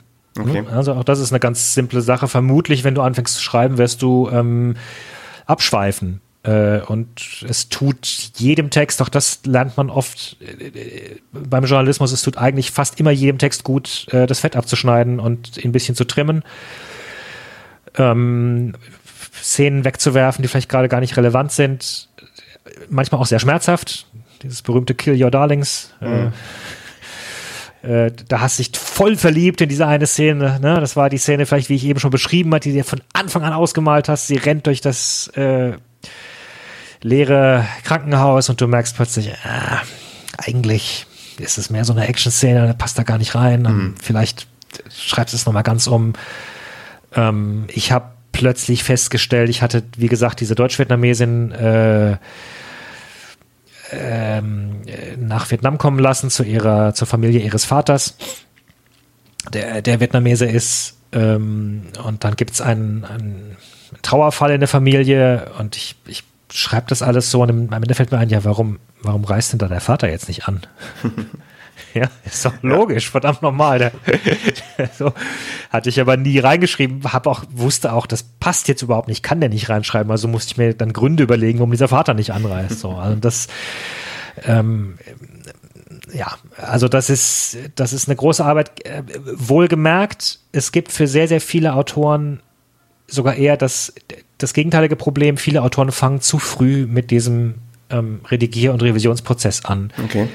Die, ähm, die kommen nicht zum Ende. Die fangen an zu schreiben und wie, wie du eben sagst, nach einem Drittel lassen den Stift fallen und, und schauen nochmal zurück und merken, ah, passt nicht, jetzt fange ich nochmal neu an, da muss ich umschreiben, dann schreiben sie nochmal neu, dann sind sie vielleicht bei, dann stoppen sie schon nach einem Viertel wieder und sagen, ah, passt nicht, schreibe ich nochmal neu. Ähm, und dann liegt das Ding irgendwann im Schreibtisch und ist nie, nie wirklich fertig geschrieben. Das ist ähm, bei sehr vielen Leuten sicherlich auch ein Problem. Es gibt auch da ein ganz spannendes Projekt, das sich seit ein paar Jahren etabliert hat, weltweit. In Deutschland ist es noch nicht so groß. Das ist der äh, NaNoWriMo, der National Novel Writing Month. Okay. Ähm, also wie du hörst, kommt auch aus dem, äh, aus dem Angelsächsischen. Und die Idee ist, dass du in einem Monat ein Buch schreibst. Hm. Und ein Buch ist äh, definiert da durch 50.000 Wörter äh, und das teilst du dann durch einen Monat, und musst du irgendwie im Monat, äh, musst du pro Tag 1600 Wörter äh, schreiben und das ist ziemlich knackig. Hm. Gerade für Leute, die noch einen Beruf nebenher haben. Und die Idee in diesem ganzen äh, Projekt ist, dass du dich zwingst, dieses Ding fertig zu schreiben und nicht den Griffel ständig fallen lässt und dich nicht in Selbstzweifel versenkst. Und die Idee ist auch, dass du merkst, ähm, manchmal durch Schreiben entwickeln sich auch Ideen, durch Schreiben platzen auch äh, Knoten, durch Schreiben lösen sich Schreibblockaden auf und vor allen Dingen auch, äh, manchmal schreibst du auch, manchmal ist es auch gut, viel Dreck zu schreiben, um darin den einen Trüffel zu finden, der dir durch Zufall ein, eingefallen ist und der durch diesen kreativen Schreibprozess entstanden ist. Hm. Ich habe ich hab von einem Autor mal den wunderschönen Satz gehört, dass ähm, die, die schlechteste aufgeschriebene Geschichte ist besser als die beste in deinem Kopf jemals ersonnene Geschichte. Deswegen sagt er auch immer, also es kommen, seit ich berühmter Autor bin, kommen Leute auf mich zu und bieten mir ihre Ideen an und so. Ich sage immer, ich, ich, ich brauche eure Ideen nicht. Ideen habe ich genug und das Entscheidende am, am Autor da sein ist dieses Aufschreiben. Das ist das wirklich, das wirklich harsche äh, weil im Kopf klingt das alles immer total logisch und total einfach und wenn du es aufschreibst, dann merkst du, dann, dann merkst du, wo es knirscht, wenn du es anschließend liest. Ich, ich finde es ich, ich gerade krass, was ich für, für Stimmungsschwankungen hier gerade durchmache, weil am Anfang war es irgendwie so ein bisschen, ja, ich schreibe einfach mal ein Buch, jetzt bin ich, dann waren wir zwischendurch dabei, wo ich dachte, oh Gott, das ist ja doch irgendwie Arbeit und jetzt sind wir schon wieder da angekommen, wo ich sage, okay, ich kann eigentlich in 30 Tagen ein Buch schreiben, wenn ich mich einfach nur anstrenge, egal wie schlecht es ist. Ja, genau genau. Und das ist äh, auch äh, perfiderweise ist dieser äh, äh, Monat, der, der NaNoWriMo-Monat ist der November. Das ist eigentlich ein Monat, wo man noch, vielleicht noch in Weihnachtsvorbereitung sowas mhm. ist, wo viele Leute sowieso nicht wirklich gut Zeit haben. Äh, das ist aber auch eine riesen Gaudi, weil du mittlerweile eben auch in Deutschland eine, eine gewisse Community hast an Leuten, die sich dann da in, auf dieser Seite versammeln, in diesem Forum. Ähm, und also da gibt es ein Forum dann dazu und es gibt Städtetreffen und dann pusht du dich halt gegenseitig. Und, hm. dann, und dann schreibst du halt und klar musst du halt aufpassen, dass du dich nicht wiederum in ein Forum da versenkst und damit Zeit verbringst, aber du hast ja auch diese, diese, diese tickende Uhr, so, die sagt so, 1600 Wörter muss heute. Ja. Äh, und, und dadurch, dass du zu mehreren bist, ich habe das tatsächlich schon mehrmals genutzt jetzt in den letzten zwei, drei Jahren, das hat mir, äh, es hat mir gut getan, so in diesem Wettbewerbs- Charakter zu sein oder in diesem selbstgesteckten Ziel. Ich glaube, das ist ganz wichtig. Du brauchst ja diese, diese kleinen, dieses berühmte, was in jedem Motivationsratgeber vermutlich für äh, nicht nur für Bücher schreiben, sondern für alles im Leben hast. Ne? Setz dir kleine Ziele. Hm. So, das ist genau das. Ja, du hast jetzt das Ziel heute. So und so viele Wörter. Also gibt es dann bei dir tatsächlich so zwei, drei Bücher, die bei dir quasi rumliegen, aber die quasi wahrscheinlich nie veröffentlicht werden, weil du es einfach mal in einem Monat runtergeschrieben hast? Nein, äh, äh, ja, ich habe tatsächlich eines, was ich vielleicht nochmal anfassen will. Ich habe aber einmal zum Beispiel eben auch ähm, das genutzt, um quasi außer der Reihe, also es ist in Anführungszeichen gegen die Regeln, aber es interessiert ja auch keine Sau, weil du machst es ja nicht für, für irgendwelche Medaillen oder was sonst, du machst es ja für dich. Hm. Äh, habe es benutzt, um mein nächstes Buchprojekt voranzutreiben, also um da einfach den, den Motor anzuwerfen. Und ich habe das auch nicht durchgehalten. Ich habe dann auch nach zwei Wochen ähm, die Flinte geworfen, weil es halt, also tatsächlich jeden Tag zu schreiben, ist verdammt anstrengend. Aber gleichzeitig ist es eine unglaublich geile Erfahrung auch, weil du plötzlich merkst, es, du kommst doch in so einen Mindflow rein. Man riskiert gerade, wenn du einen Beruf nebenher hast, riskierst du auch häufig dich, es gibt immer alle möglichen Gründe, nicht zu schreiben. Hm. Ja, du hast den Beruf, du hast die Familie, du hast die Freunde, du hast, äh, du, da kommt Champions League Spiel abends noch im Fußball, äh, im Fernsehen es gibt immer ganz viele Gründe, nicht zu schreiben. Und wenn du aber weißt, du möchtest jetzt schreiben, dann merkst du, es geht. Und es geht auch tatsächlich leichter, wenn du drin bist und wenn auch konstant über mehrere Tage hinweg deine Gedanken um, um so ein Buch kreisen. Ähm, und das ist viel einfacher, als dann nach drei Tagen Pause sich wieder dran zu setzen und wieder die Kapitel durchzulesen. Ha, wo war ich denn? Was wollte ich denn machen? Ha, hm, hm. Ja, schreibst mal einen Satz. Ha, oh, da ist was Spannendes auf Twitter. Mhm. Ja. ja ne? Ähm, das heißt, es ist eine unglaublich spannende Erfahrung, kann man gerne mal mitmachen. Man muss das auch nicht bewältigen, siegreich, aber einfach das sich mal zu zwingen, ist, ist sehr, sehr nett. Ich weiß auch, es gibt tatsächlich Kollegen, die schreiben in jeder freien Minute. Die schreiben dann notfalls am, äh, am Smartphone oder, oder, okay. oder schreiben, skribbeln sich irgendwas mit der Hand auf, aber einfach um diesem, und natürlich bist du am Smartphone nicht schnell äh, zu schreiben, aber du bleibst im Fluss, du bleibst im Flow, äh, du denkst drüber nach und, und kommst Stück für Stück für Stück weiter. Weil tatsächlich, wenn du ein Buch schreiben möchtest, musst du, musst du irgendwann irgendwie weitermachen. Es hilft halt nichts, wenn das halbfertige Manuskript da rumliegt. Okay. Wir sind jetzt sehr auf die, wie ich finde, so Romanschiene reingegangen. Ähm, wie sieht es denn aus bei Sachbüchern? Gibt es da so, so, was sind so die elementaren Unterschiede, wenn ich so ein Sachbuch irgendwie schreiben möchte? Also gibt es da irgendwie so zwei, drei Stichpunkte, die du uns sagen kannst? Also Sachbuch würde ich sagen, hat schon vergleichsweise viel auch mit Journalismus zu tun. Mhm. Es ist, sind, die, sind ähnliche Skills. Du musst halt, ähm, entweder musst du gut beobachten können, ähm, wichtige Dinge rausfischen, Dinge verständlich erklären, äh, Wissen aufbereiten, vielleicht auch Wissen so darbereiten, dass es ähm, unterhaltsam, eingängig ist. Ähm, ja, also wie ich es vorhin beschrieben habe, da, da, da, war halt auch ganz viel Recherche dann dabei. Hm, okay. ähm, vielleicht ist das tatsächlich auch fast ein Bereich, wo ich am, wo ich, wo ich vergleichsweise stumm bin, weil es mir schon so in Fleisch und Blut übergegangen ist, weil ja letztendlich die, die Artikel, die ich schreibe, sind ja verkürzte, verkürzte Sachbücher. Äh, also im Gegensatz zu diesem Vorteil, den du vorhin genannt hast, dass ich noch Vergleichs, äh, dass ich noch nicht die 20 Bestseller geschrieben habe. Also mit, mit, Journalismus beschäftige ich mich halt seit Jahren. Aber das ist ähm,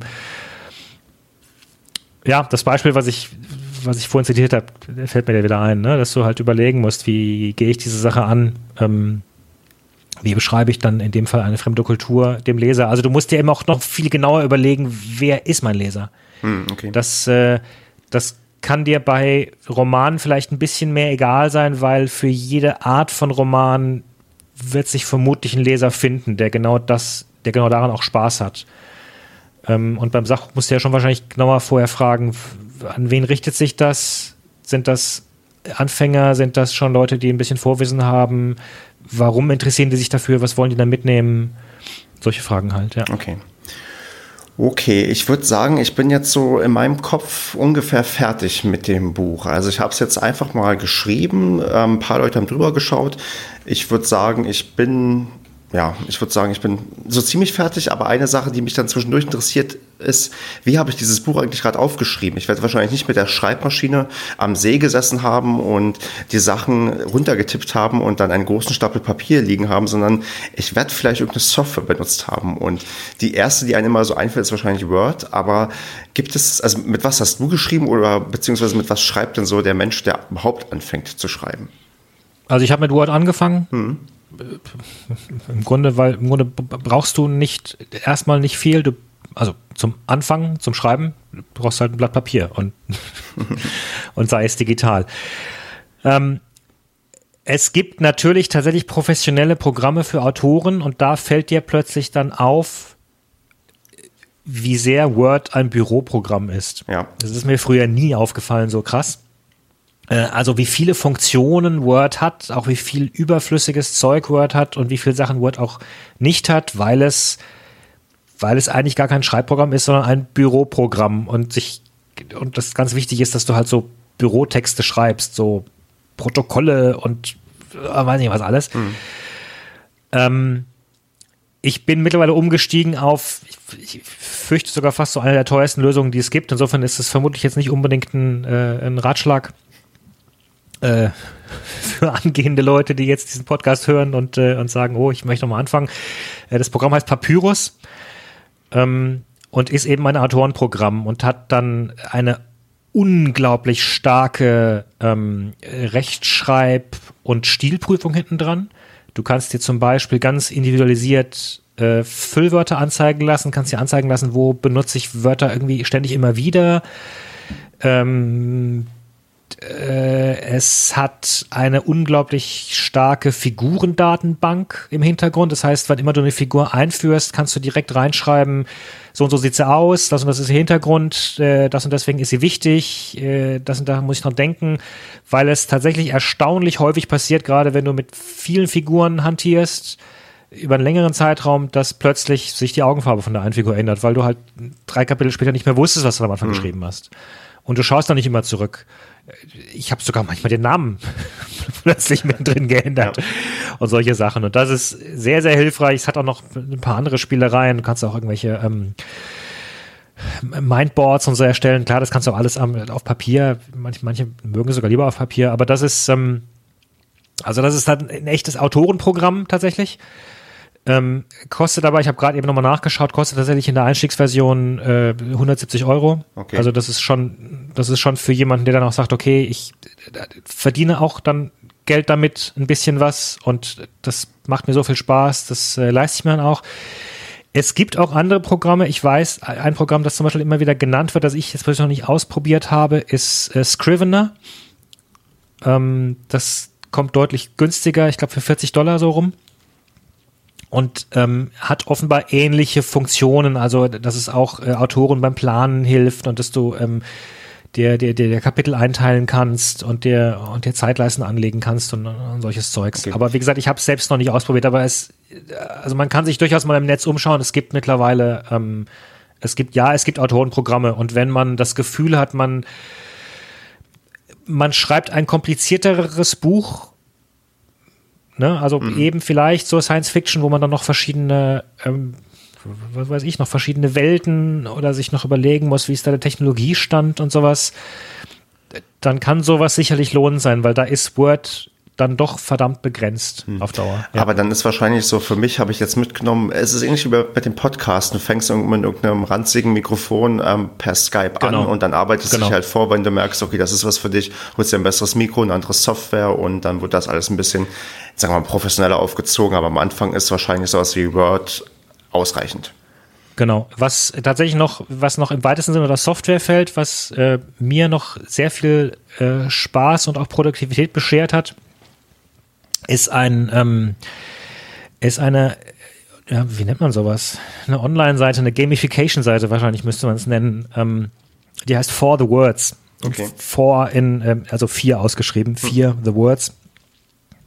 Ähm, die äh, ja, die, die führt dich in so, ein, in so eine fantastische, in so ein fantastisches Weltszenario ein und äh, lässt dich, also wie in so einem Computerspiel, du, du, willst Monster erlegen oder kleine Gegner erlegen. Und zwar erlegst du sie, indem du eine bestimmte Anzahl an Wörtern schreibst. So, okay. das heißt, es ist im Grunde das, was ich vorhin bei diesem NaNoWriMo beschrieben habe. Nur kannst du es halt das ganze Jahr über machen und hast einen ständigen, hast einen ständigen Anlass zu sagen, so und heute heute ähm, besiege ich mal diesen kleinen Vogel da, dafür muss ich 300 Wörter schreiben. Und dann schreibst du diese 300 Wörter und äh, bist im Flow drin, weil das ist, wie gesagt, das ist bei vielen immer das Problem. Du musst in diesen Flow reinkommen, du musst, du musst schreiben, ins Schreiben reinkommen, weil sonst kommst du nicht weiter.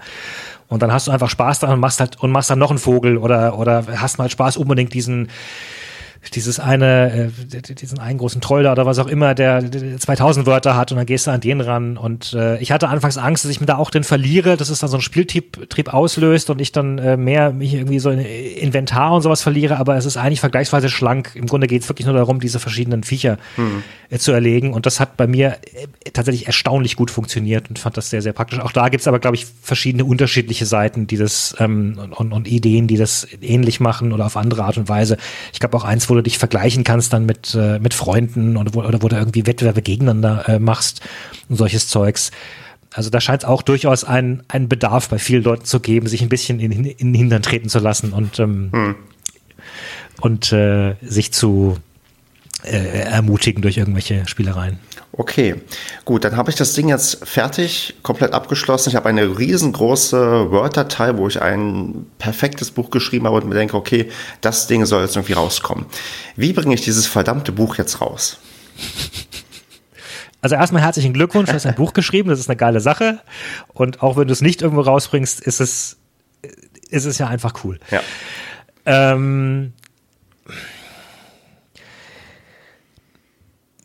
Naja, ich habe es ja vorhin schon erwähnt. Du kannst Verlage anschreiben und kann, kann, kannst hier so gehen wie mir, nämlich dass sie nicht antworten.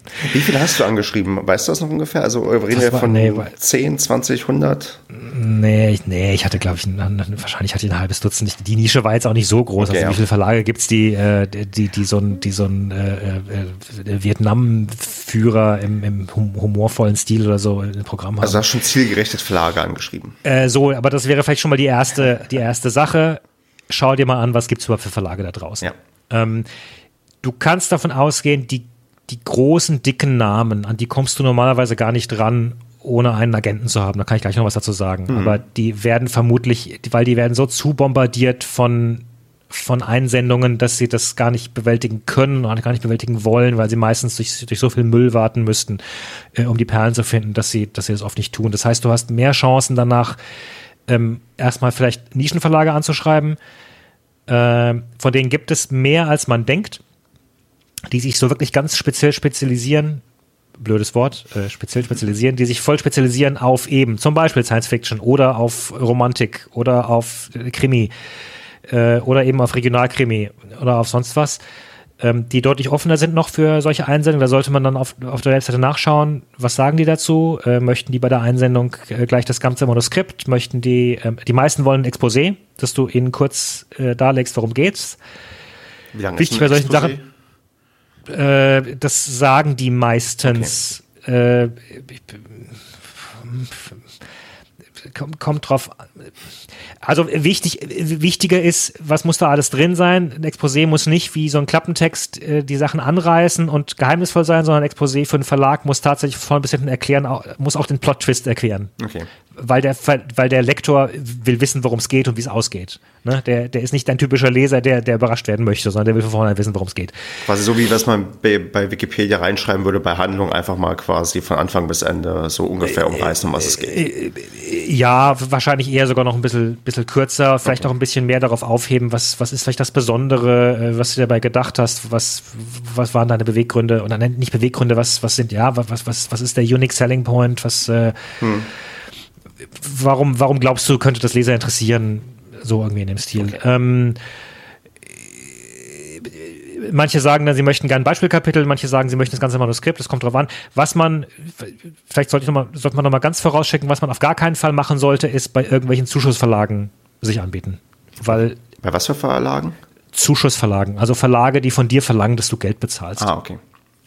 Ähm, weil dahinter verbergen sich fast immer oder ausschließlich dubiose Geschäftsmodelle, die eigentlich dein Geld wollen. Okay. Äh, und also wenn der Verlag irgendwann zu dir sagt, ähm, oh, sie müssen hier noch sich an Druckkosten beteiligen oder sonst was, ähm, bricht das ab, weil okay. nein, so arbeiten Verlage nicht. Also ein Verlag wird dir halt möglicherweise sagen, ne, wir, wir können ihnen keinen Vorschuss zahlen, sondern wir beteiligen sie dann später. Wir können das Risiko nicht tragen, dazu sind wir zu klein. Ähm, je nachdem, was da rauskommt, äh, kriegst eine Beteiligung und die kann eben dann auch sehr klein sein.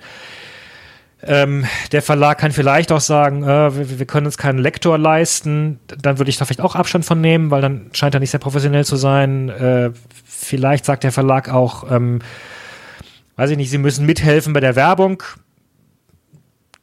Das wiederum könnte man dann machen. Da habe ich aber auch eine Kollegin, die sehr frustriert war, zum Beispiel, dass sie sagte, naja, also sie musste im Grunde ihre, ihre ganze Werbung selbst machen und das ist ja auch wieder verdammt viel Zeit, wie mhm. sowas draufgehen kann. Also das kann man sich alles anschauen, wie, wie, wie, wie ist der Verlag so drauf, was bietet der an. Ähm, was ich festgestellt habe, was tatsächlich ganz, ganz gut funktioniert, ist auch direkt auf Buchmessen hinzugehen. Okay. Ähm, weil man da manchmal auch auf Kleinverlage aufmerksam wird, die man, an die man vorher gar nicht gedacht hat. Hm. Ich war früher nie auf der Frankfurter Buchmesse und bin jetzt zum ersten Mal vor, vor zwei Jahren oder so dahin, bin wirklich mal lang geschlendert da kommt man mit Leuten noch ins Gespräch. Gerade bei den kleinen Verlagen tummelt sich meistens niemand. also es sind keine Leser, die, die den Star-Autor treffen wollen. Da sitzen dann die Verleger selbst oder die Mitarbeiter sitzen den ganzen Tag gelangweilt am Stand rum. Ähm, also kommt man auch ganz gut ins Gespräch, wenn man das Gefühl hat, das ist das, was auf mich was auf mich passt. Und natürlich, was auch ein, eine Möglichkeit ist heutzutage, ist eben Self-Publishing. Ähm, auch da kenne ich eine Kollegin, die komplett weggegangen ist vom klassischen Verlag und jetzt ähm, das, das alles selbst vertreibt übers Internet. Okay. Ähm, wofür es einen wirklich wachsenden Markt gibt, weil Leute immer mehr auch auf, auf Kindle lesen oder auf ihren ähm, Tablets oder was auch immer sie da haben.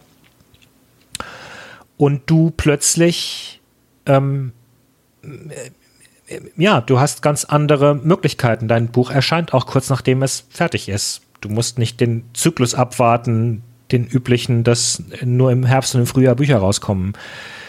Ähm, du, du, bist nicht abhängig von irgendwelchen Verlagen, die dir plötzlich mitten im Schreiben sagen, ah, ah wir haben uns sowas mal überlegt, äh, das, das und das verkauft sich nicht so gut. Formulieren Sie das nochmal in die Ich-Form um oder sowas. Mhm. Oder ne, irgendwie. Ähm, du aber, machst tatsächlich dein Ding. Aber äh, ist ähm, Self-Publishing dann in der Regel digital oder gibt es auch die Sache, dass ich am Ende auch ein physisches Buch dann selbst ja, finanzieren und verkaufen muss? Also normalerweise ist es digital. Du hm. kannst, glaube ich, auch diese Sache mit Books on Demand gehen, aber da hast du wieder das Problem, dass das häufig die Druckkosten einfach zu hoch sind, dass, dass sich dann ein Leser wiederum äh, das leisten kann. Hm.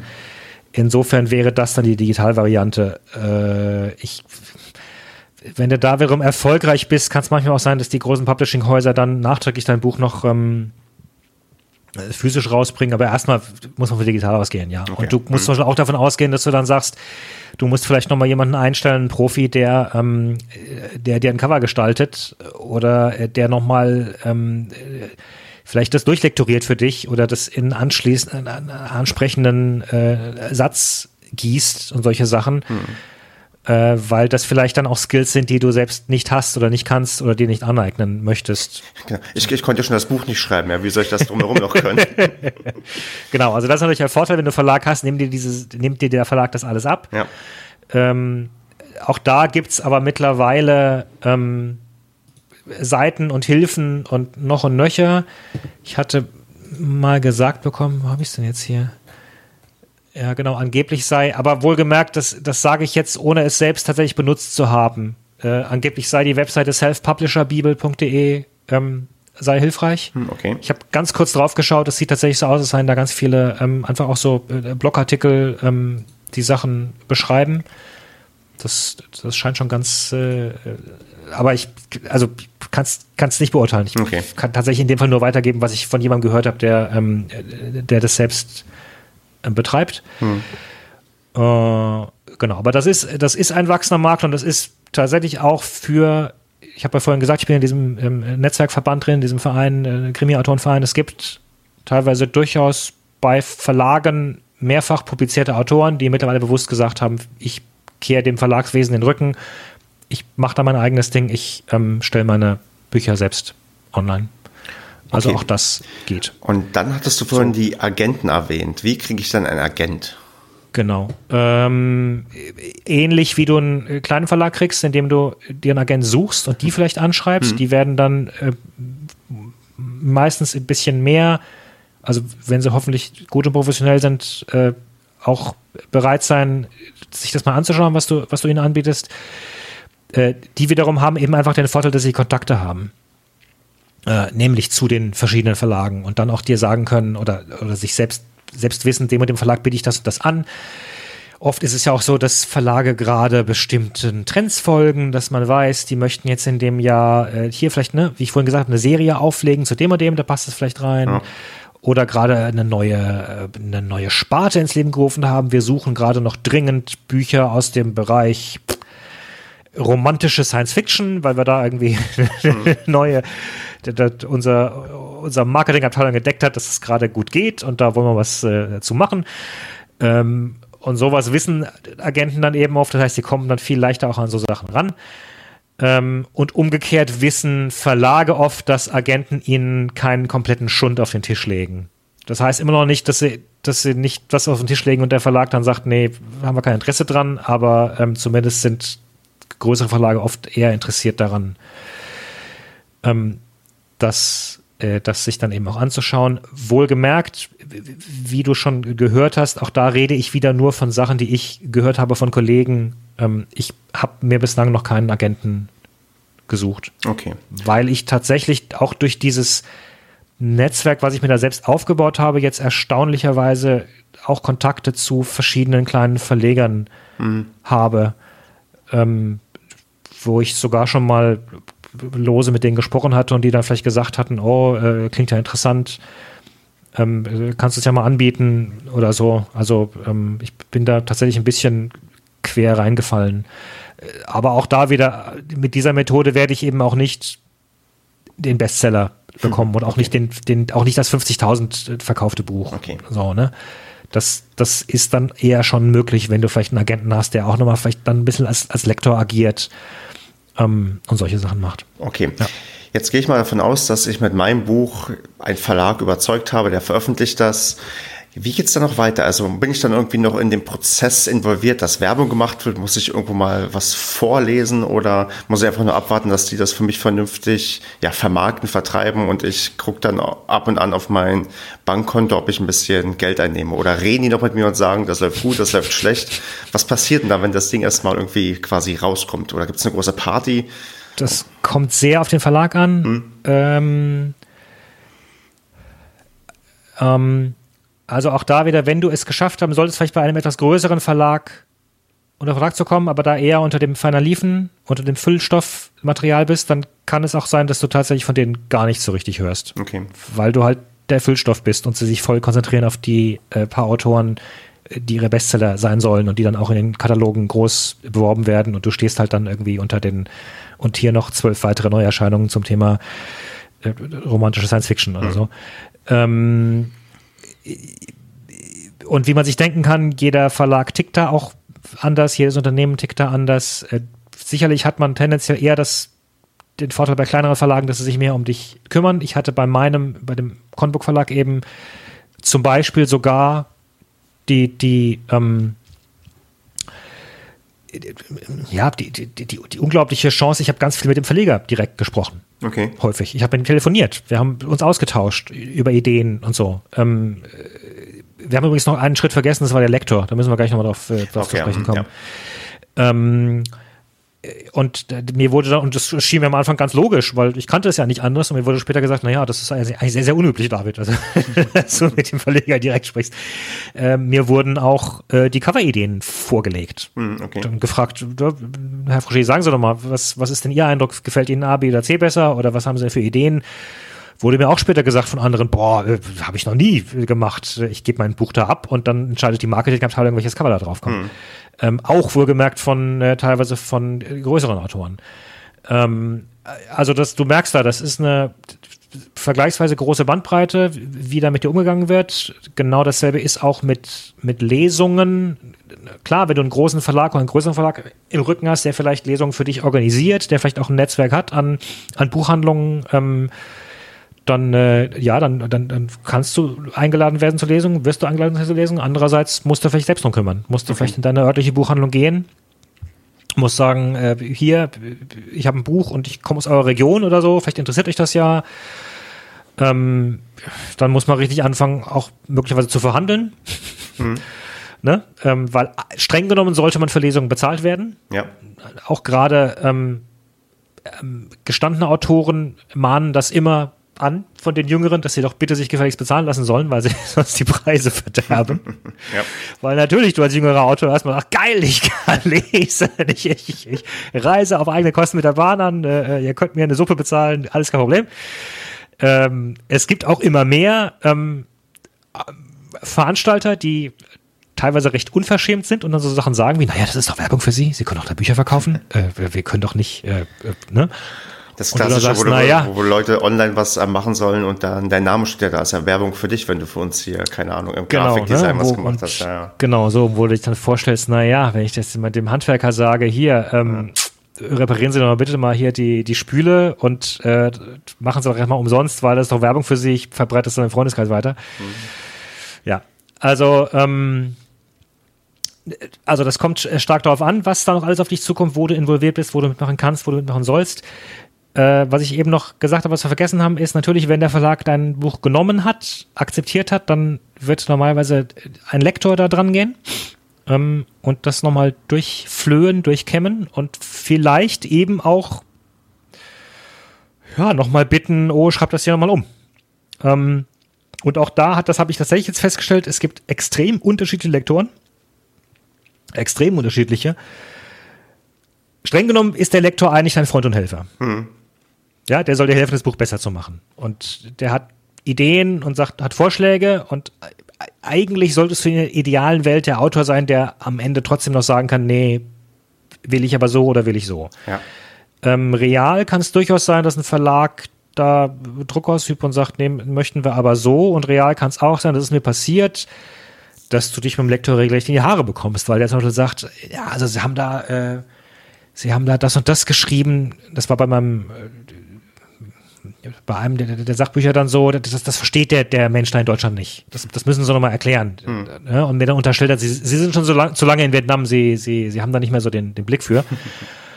Und ich dann gesagt habe, also ich bin im Nebenberuf ähm, äh, Reiseführer, ich führe deutsche Touristen in, in, in, kleinen Gruppen durch die Stadt. Ich habe, glaube ich, einen ziemlich guten Blick dafür, was die Leute kapieren und, und wie ich die Sachen beschreibe. Und äh, ja, so. Und der zweite oder ein anderer Lektor, den ich mal hatte, den fand ich dann zu lasch zum Beispiel auch. Da habe ich das Gefühl gehabt, der, der, der macht eigentlich gar nichts gerade. Und ich wünsche mir aber, ich habe da Fragen. Ist das gut? Hm. Kann man da vielleicht noch was drehen? Äh, das ist ja auch schön, dann herausgefordert zu werden oder auf, auf Sachen aufmerksam gemacht zu werden. So, und bei meinem Krimi zum Beispiel war ich sehr, sehr dankbar. Das war eine sehr, sehr aufmerksame Lektorin. Äh, da hatte ich sehr viel Spaß damit. Die hat dann genau auch auf, auf bestimmte Sachen hingewiesen. Ähm, äh, ich habe dann teilweise auch äh, Sachen erzählt, die meine Testleser äh, herausgefunden hatten. Da war sie dann nicht so äh, fröhlich drüber. Ich glaube, die wollte, wollte nicht von so, von so Laien irgendwie noch, noch Ideen reingesteckt bekommen. Lass sie sich davon nicht verrückt machen. Äh, äh ich ich, ich mache das jetzt.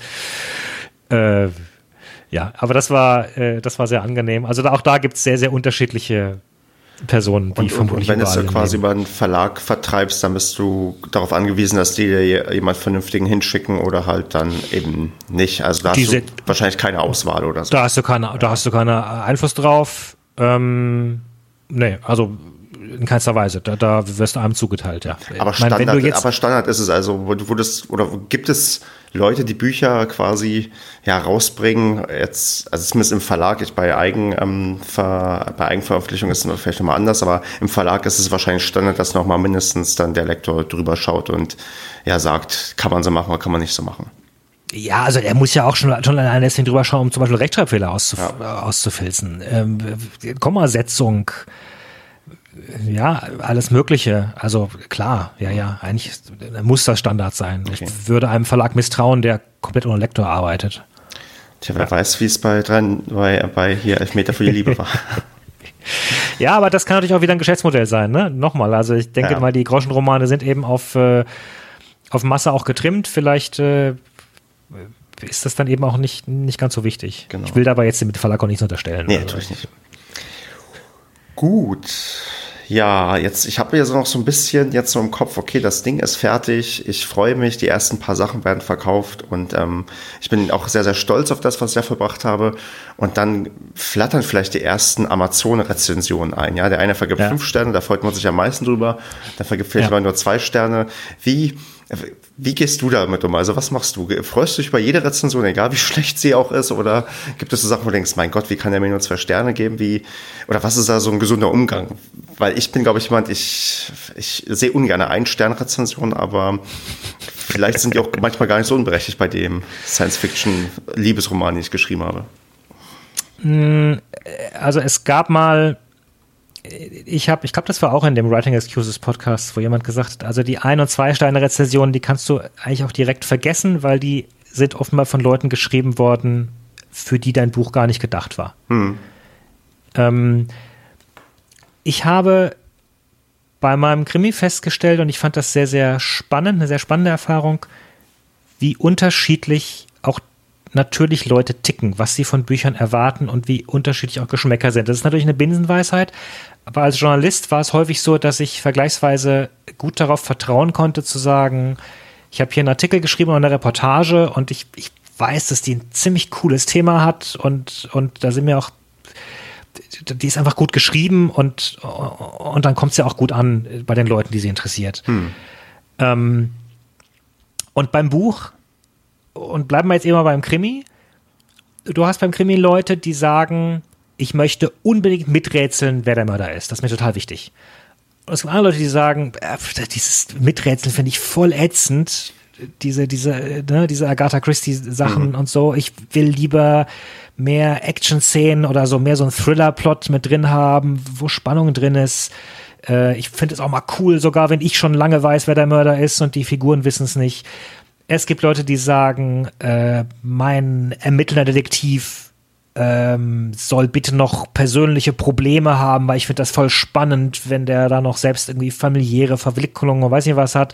Und andere sagen, boah, bleib mir weg mit diesen äh, Pseudo-Problemen heutzutage. Jeder Tatortkommissar muss noch irgendwie sein Päckchen mit sich rumschleppen. Ich will mal wieder einfach nur einen Ermittler, der ermittelt. Hm. So, volle Bandbreite. Und dementsprechend hatte ich dann auch Rückmeldungen auf meinen Krimi, wo Leute sagten, zum Beispiel, ähm, boah, naja, also die erste Hälfte ist so ein bisschen äh, langsam, aber die zweite Hälfte wird dann super rasant und macht voll Spaß. Und eine andere Rezension, die schrieb, die erste Hälfte ist voll spannend und da geht's voll ab und die zweite Hälfte fiel dann ein bisschen ab, fand ich. So, ne? Und was ja. machst du dann mit solchen? Also da kannst du natürlich, ich persönlich bin eigentlich gelassener geworden dadurch. Hm. Ich, ich bin tatsächlich auch, auch wenn jetzt beim, wenn beim Podcast und das haben wir natürlich auch. Wir haben Kritik in unserem Podcast, die unseren Podcast nicht mögen, aus verschiedensten Gründen. Und ich sage dann, ja, das ist, das ist vollkommen legitim. Das ist so, so sind Menschen. Die haben verschiedene Geschmäcker. Es gibt auch Sachen, die mir nicht gefallen. Und, ähm, und das hat gar nichts damit zu tun, ob das vielleicht gut für mich gemacht oder schlecht für mich gemacht hat. Klar, äh, natürlich freut man sich über Fünf-Sterne-Rezensionen und tatsächlich lese ich auch alles. Äh, also wirklich alles. Und manchmal schmeiße ich auch nochmal Google an und schaue nochmal, ob es auf irgendwelchen anderen Seiten gibt. Ja nicht nur Amazon-Bewertungen, ähm, gibt ja haufenweise auch Buchportale. Ähm, ich hatte tatsächlich auch bei einem, so einem Buchportal bei, äh, in, also auch, auch da gibt es mehrere, die solche Veranstaltungen machen, aber in dem Fall war es bei mir äh, Lovely Books, habe ich so eine Lese, Lese, Lesezirkel gemacht. Auch da wieder war mein Verlag super ähm, äh, spendabel und hilfreich. Der hat dann äh, Testlesern schon als es veröffentlicht war, hat er äh, zehn Bücher geschrieben. Das ist dann so ein Trade-Deal. Äh, ihr bekommt die Bücher umsonst, äh, diskutiert mit dem Autor, äh, lest das alle gemeinsam, diskutiert gemeinsam mit dem Autor über das Buch und am Ende schreibt ihr eine Rezension und die haut ihr aber bitte in so viele Rezensionsportale wie möglich, hm. weil Werbung und ne? Aber ihr seid nicht verpflichtet, ähm, fünf Sterne zu geben. So, ihr könnt natürlich auch drei Sterne oder sonst was Rezensionen machen. Der Punkt ist natürlich, und das weiß jeder, der ein bisschen im Marketing gearbeitet hat, wenn du erstmal so einen intensiven Austausch hattest, auch untereinander und so Spaß dran hattest und mit dem Autor gesprochen hast, dann wirst du im Zweifelsfall wahrscheinlich auch, auch eher mehr gewogen sein, was Positives zu, zu, zu bewerten. Klar. Weil es eben einfach auch Spaß gemacht hat. So.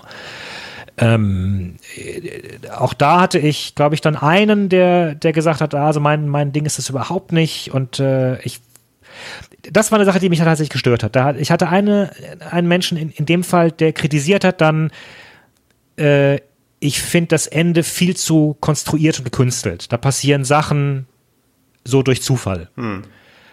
Und das war ja, was ich eingangs gesagt habe, was ich unbedingt vermeiden wollte, was ich was gegen mir persönlich gegen Strich geht. Ne? Ich wollte das Telefon nicht aus der Hand fallen lassen und kaputt gehen lassen. Ja. Ähm, natürlich habe ich am Ende Fäden zusammengeführt. Auch das war mir wichtig. Ich wollte am Anfang Sachen auf den Affen. Ja, ich wollte am Ende den Affen nochmal auftauchen lassen. Ich wollte, ich wollte Dinge geschickt verweben miteinander, dass, dass sie nochmal eine Relevanz haben. Und das war für diesen Leser äh, der hat es interpretiert als, oh, das ist mir aber gekünstelt ja, und, äh, und, und äh, finde ich gar nicht gut und ist äh, schludrig gemacht und so. Und das war tatsächlich eine, eine, in dem Fall eine Kritik, die mich angefasst hat, weil sie eben eigentlich genau das kritisiert hat, was mich auch stört bei anderen Büchern. Ne? Die, die hm, Argumentation. Und, und das wollte ich mir dann, oder da habe ich mir sehr unangenehm gefühlt, mir das vorwerfen zu lassen. Ähm, ja, aber ansonsten ähm, finde ich, härtet man durchaus auch ab dann eben. Und äh, wie ich es eingangs sagte, also eigentlich kann man die Ein-, Ein und Zwei-Sterne-Rezension kann man äh, wegkloppen. Äh, die Fünf-Sterne-Rezension kann man im Grunde eigentlich auch, also man, man, man kann sie nicht wegkloppen, aber äh, man sollte sie vielleicht auch nicht zu ernst nehmen, sondern was man sich halt genau anschauen sollte, sind drei bis vier Sterne Rezensionen oder was auch immer da dieses, dieses Metrum ist. Hm. 60 äh, bis 80 Prozent äh, oder ne? also Leute, die es gut gut, aber finden, weil das natürlich dann Sachen, genau die, die, die Zielgruppe ist, die sagt, mir hat das Buch gefallen, aber hier und da und da äh, gebe ich dir sozusagen noch Tipps. Also, hm, sie sagen es nicht so, aber das wäre das, wo man noch dann von lernen kann. Hier sind noch meine Tipps, wie ich es hätte besser finden können. Und das ist durchaus eine Sache, die man sich sehr äh, gezielt anschauen könnte, weil da kann man was draus lernen. Ja. Okay, und sonst merke ich mir auf jeden Fall gelassen damit umgehen und das nicht ja. persönlich nehmen. Ja, es, ich kann dir noch ein anderes Beispiel beschreiben. Ich bin in dem ähm, Krimi-Verein, äh, gab es vergangenes Jahr gab's einen Workshop zur Landschaftsbeschreibung, den haben die Autoren selbst untereinander ähm, also es gab verschiedene Workshops zu Humor und zu, ich weiß nicht, ich glaube zu, ich glaube auch einen zu Erotik und ich war in dem äh, Workshop zu Landschaftsbeschreibungen, äh, weil ich das als Journalist immer sehr gerne gemacht habe. Ich habe immer sehr viel Spaß dran gehabt, äh, äh, rauszugehen, ähm, die, spannende Details zu finden, die niemand sonst bemerkt. Okay. Also um genau zu sein, das, was der mittlerweile berühmt-berüchtigte Klaas Relotius äh, erfunden hat, der Spiegel, äh, der Spiegel-Reporter, ähm, wofür ich ihm sehr, sehr sauer bin, weil er eine, wie ich finde, eine große Kunst, nämlich Details finden, schöne Details finden, die, die gut passen, äh, in die Tonne gekloppt hat, indem er es alles erfunden hat. Hm. Das Arschloch. ähm, also daran habe ich Spaß. Ich glaube aber tatsächlich, dass ich ein bisschen dazu neige, manchmal zu viel, zu überbordend zu, zu beschreiben, weil ich da so viel Spaß dran habe. Ähm, und da war dann eine in diesem Workshop, eine, eine, eine Autorin, die auch schon viele Bücher geschrieben hat, die, die spannenderweise überhaupt die fast keine Beschreibungen hatte in ihrem Buch. Und das Buch spielte in, ich glaube, in Italien, in Hongkong, in Deutschland. Der, der, der ähm, Protagonist ist gereist. Und ich dachte, boah, ich, ich, will doch, ich will doch wissen, wo ich hier bin und so. Und ich fand das total spannend, mal genau auf den Satz zu schauen, was, was beschreibt sie eigentlich und warum und was beschreibt sie nicht. Die Leute kommen mit einem Schiff irgendwie an der Küste an und sie in ganz knappen Sätzen beschreibt sie, wie diese, also ich hätte da angefangen ich, und, und teilweise hemmt mich das auch, ja. Ich möchte dann irgendwie, ich, ich muss mir da was vorstellen, wie, wie sehen die Büsche aus, wie, wie, wie, wie fühlt sich das Wasser an, wie hört sich das Wasser an, wie, wie, wie riecht das da vielleicht auch? Habe ich auch als Journalist immer gelernt, auf solche Sachen zu achten. Geruch denkt man oft gar nicht so sehr dran. Mhm. Augen denkt man immer sehr schnell dran, Geruch denkt man sehr wenig dran. Ähm, und sie hatte davon gar nichts, aber was sie hatte zum Beispiel war Licht. Sie hat Licht beschrieben irgendwie. Die Sonne, ähm, äh, wie die Sonne über den Hügeln auftaucht und die in Rot und Blau färbt und, und solche Sachen. Da hatte sie dann plötzlich eine unglaublich starke äh, Imagination und eine starke, kräftige Beschreibung. Und das war auch wieder so eine Sache, wo ich gemerkt habe, wie, wie komplett unterschiedlich Menschen auch mit mit zum Beispiel eben solchen Sachen umgehen, wie Landschaft. Und wie dann eben auch unterschiedlich Leser mit sowas sicherlich umgehen. Weil die einen finden das dann super, dass das so holzschnittartig skizziert wird. Und die anderen denken sich, ich will aber jetzt wissen, ich will ein Gefühl dafür haben, wo ich bin. Ich möchte gerne wissen, wie das, wie das Wasser gerade riecht. Genau, die wollen quasi eine Mannschaft, äh, eine Mannschaft, eine Landschaft gemalt bekommen und quasi wirklich vor Augen haben, dadurch, was sie lesen, was da passiert. Und das hat die dann genau, anscheinend damit vermieden, dass sie halt einfach nur halt ihr Licht dann beschreibt, ja was sehr, sehr allgemein ist, aber natürlich auch eine Art Stimmung aufbaut. Und klar, den einen gefällt's, dem anderen gefällt's halt nicht. Genau, also sie zum Beispiel fand, fand das total spannend, was ich gemacht habe. Hm. Für sie war das teilweise ein Augenöffner, dass ich Gerüche beschrieben hat. Das hat sie sich dann gleich notiert. Da muss man beim nächsten Mal dran denken. Ich wiederum fand es total spannend, wie sie es geschafft hat, äh, spannende Bücher zu schreiben und Schauplätze zu ändern und, und das wirklich ganz, ganz, mit ganz scharfen Strichen, ohne sich groß zu verlieren, zu machen. Und ja, sicherlich gibt es für beides ein Publikum und für beides gibt es Leser und äh, da gibt es kein richtig und kein falsch.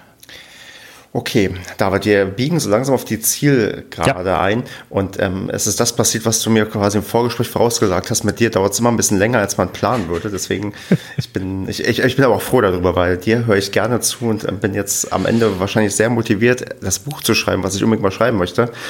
Zum Abschluss vielleicht nochmal so ein paar allgemeine Fragen und zwar, welches Buch liest du denn gerade oder liest du gerade mehrere Bücher parallel? Ich habe äh, einen ziemlich großen Stapel an Büchern, die ich ähm, die ich noch lesen möchte. Wir haben auch den, den, Fehler gemacht, dass wir äh, Amazon-Wunschlisten hatten, äh, wo uns Fans bei 93 Bücher schicken können, äh, also nein, Sachen schicken, Sachen schicken könnten, statt, äh, statt Spenden. Und ich habe da ganz viele Bücher drauf gesetzt. ganz viele Bücher, wenn mir zu Hause rumsteht, von super lieben Fans.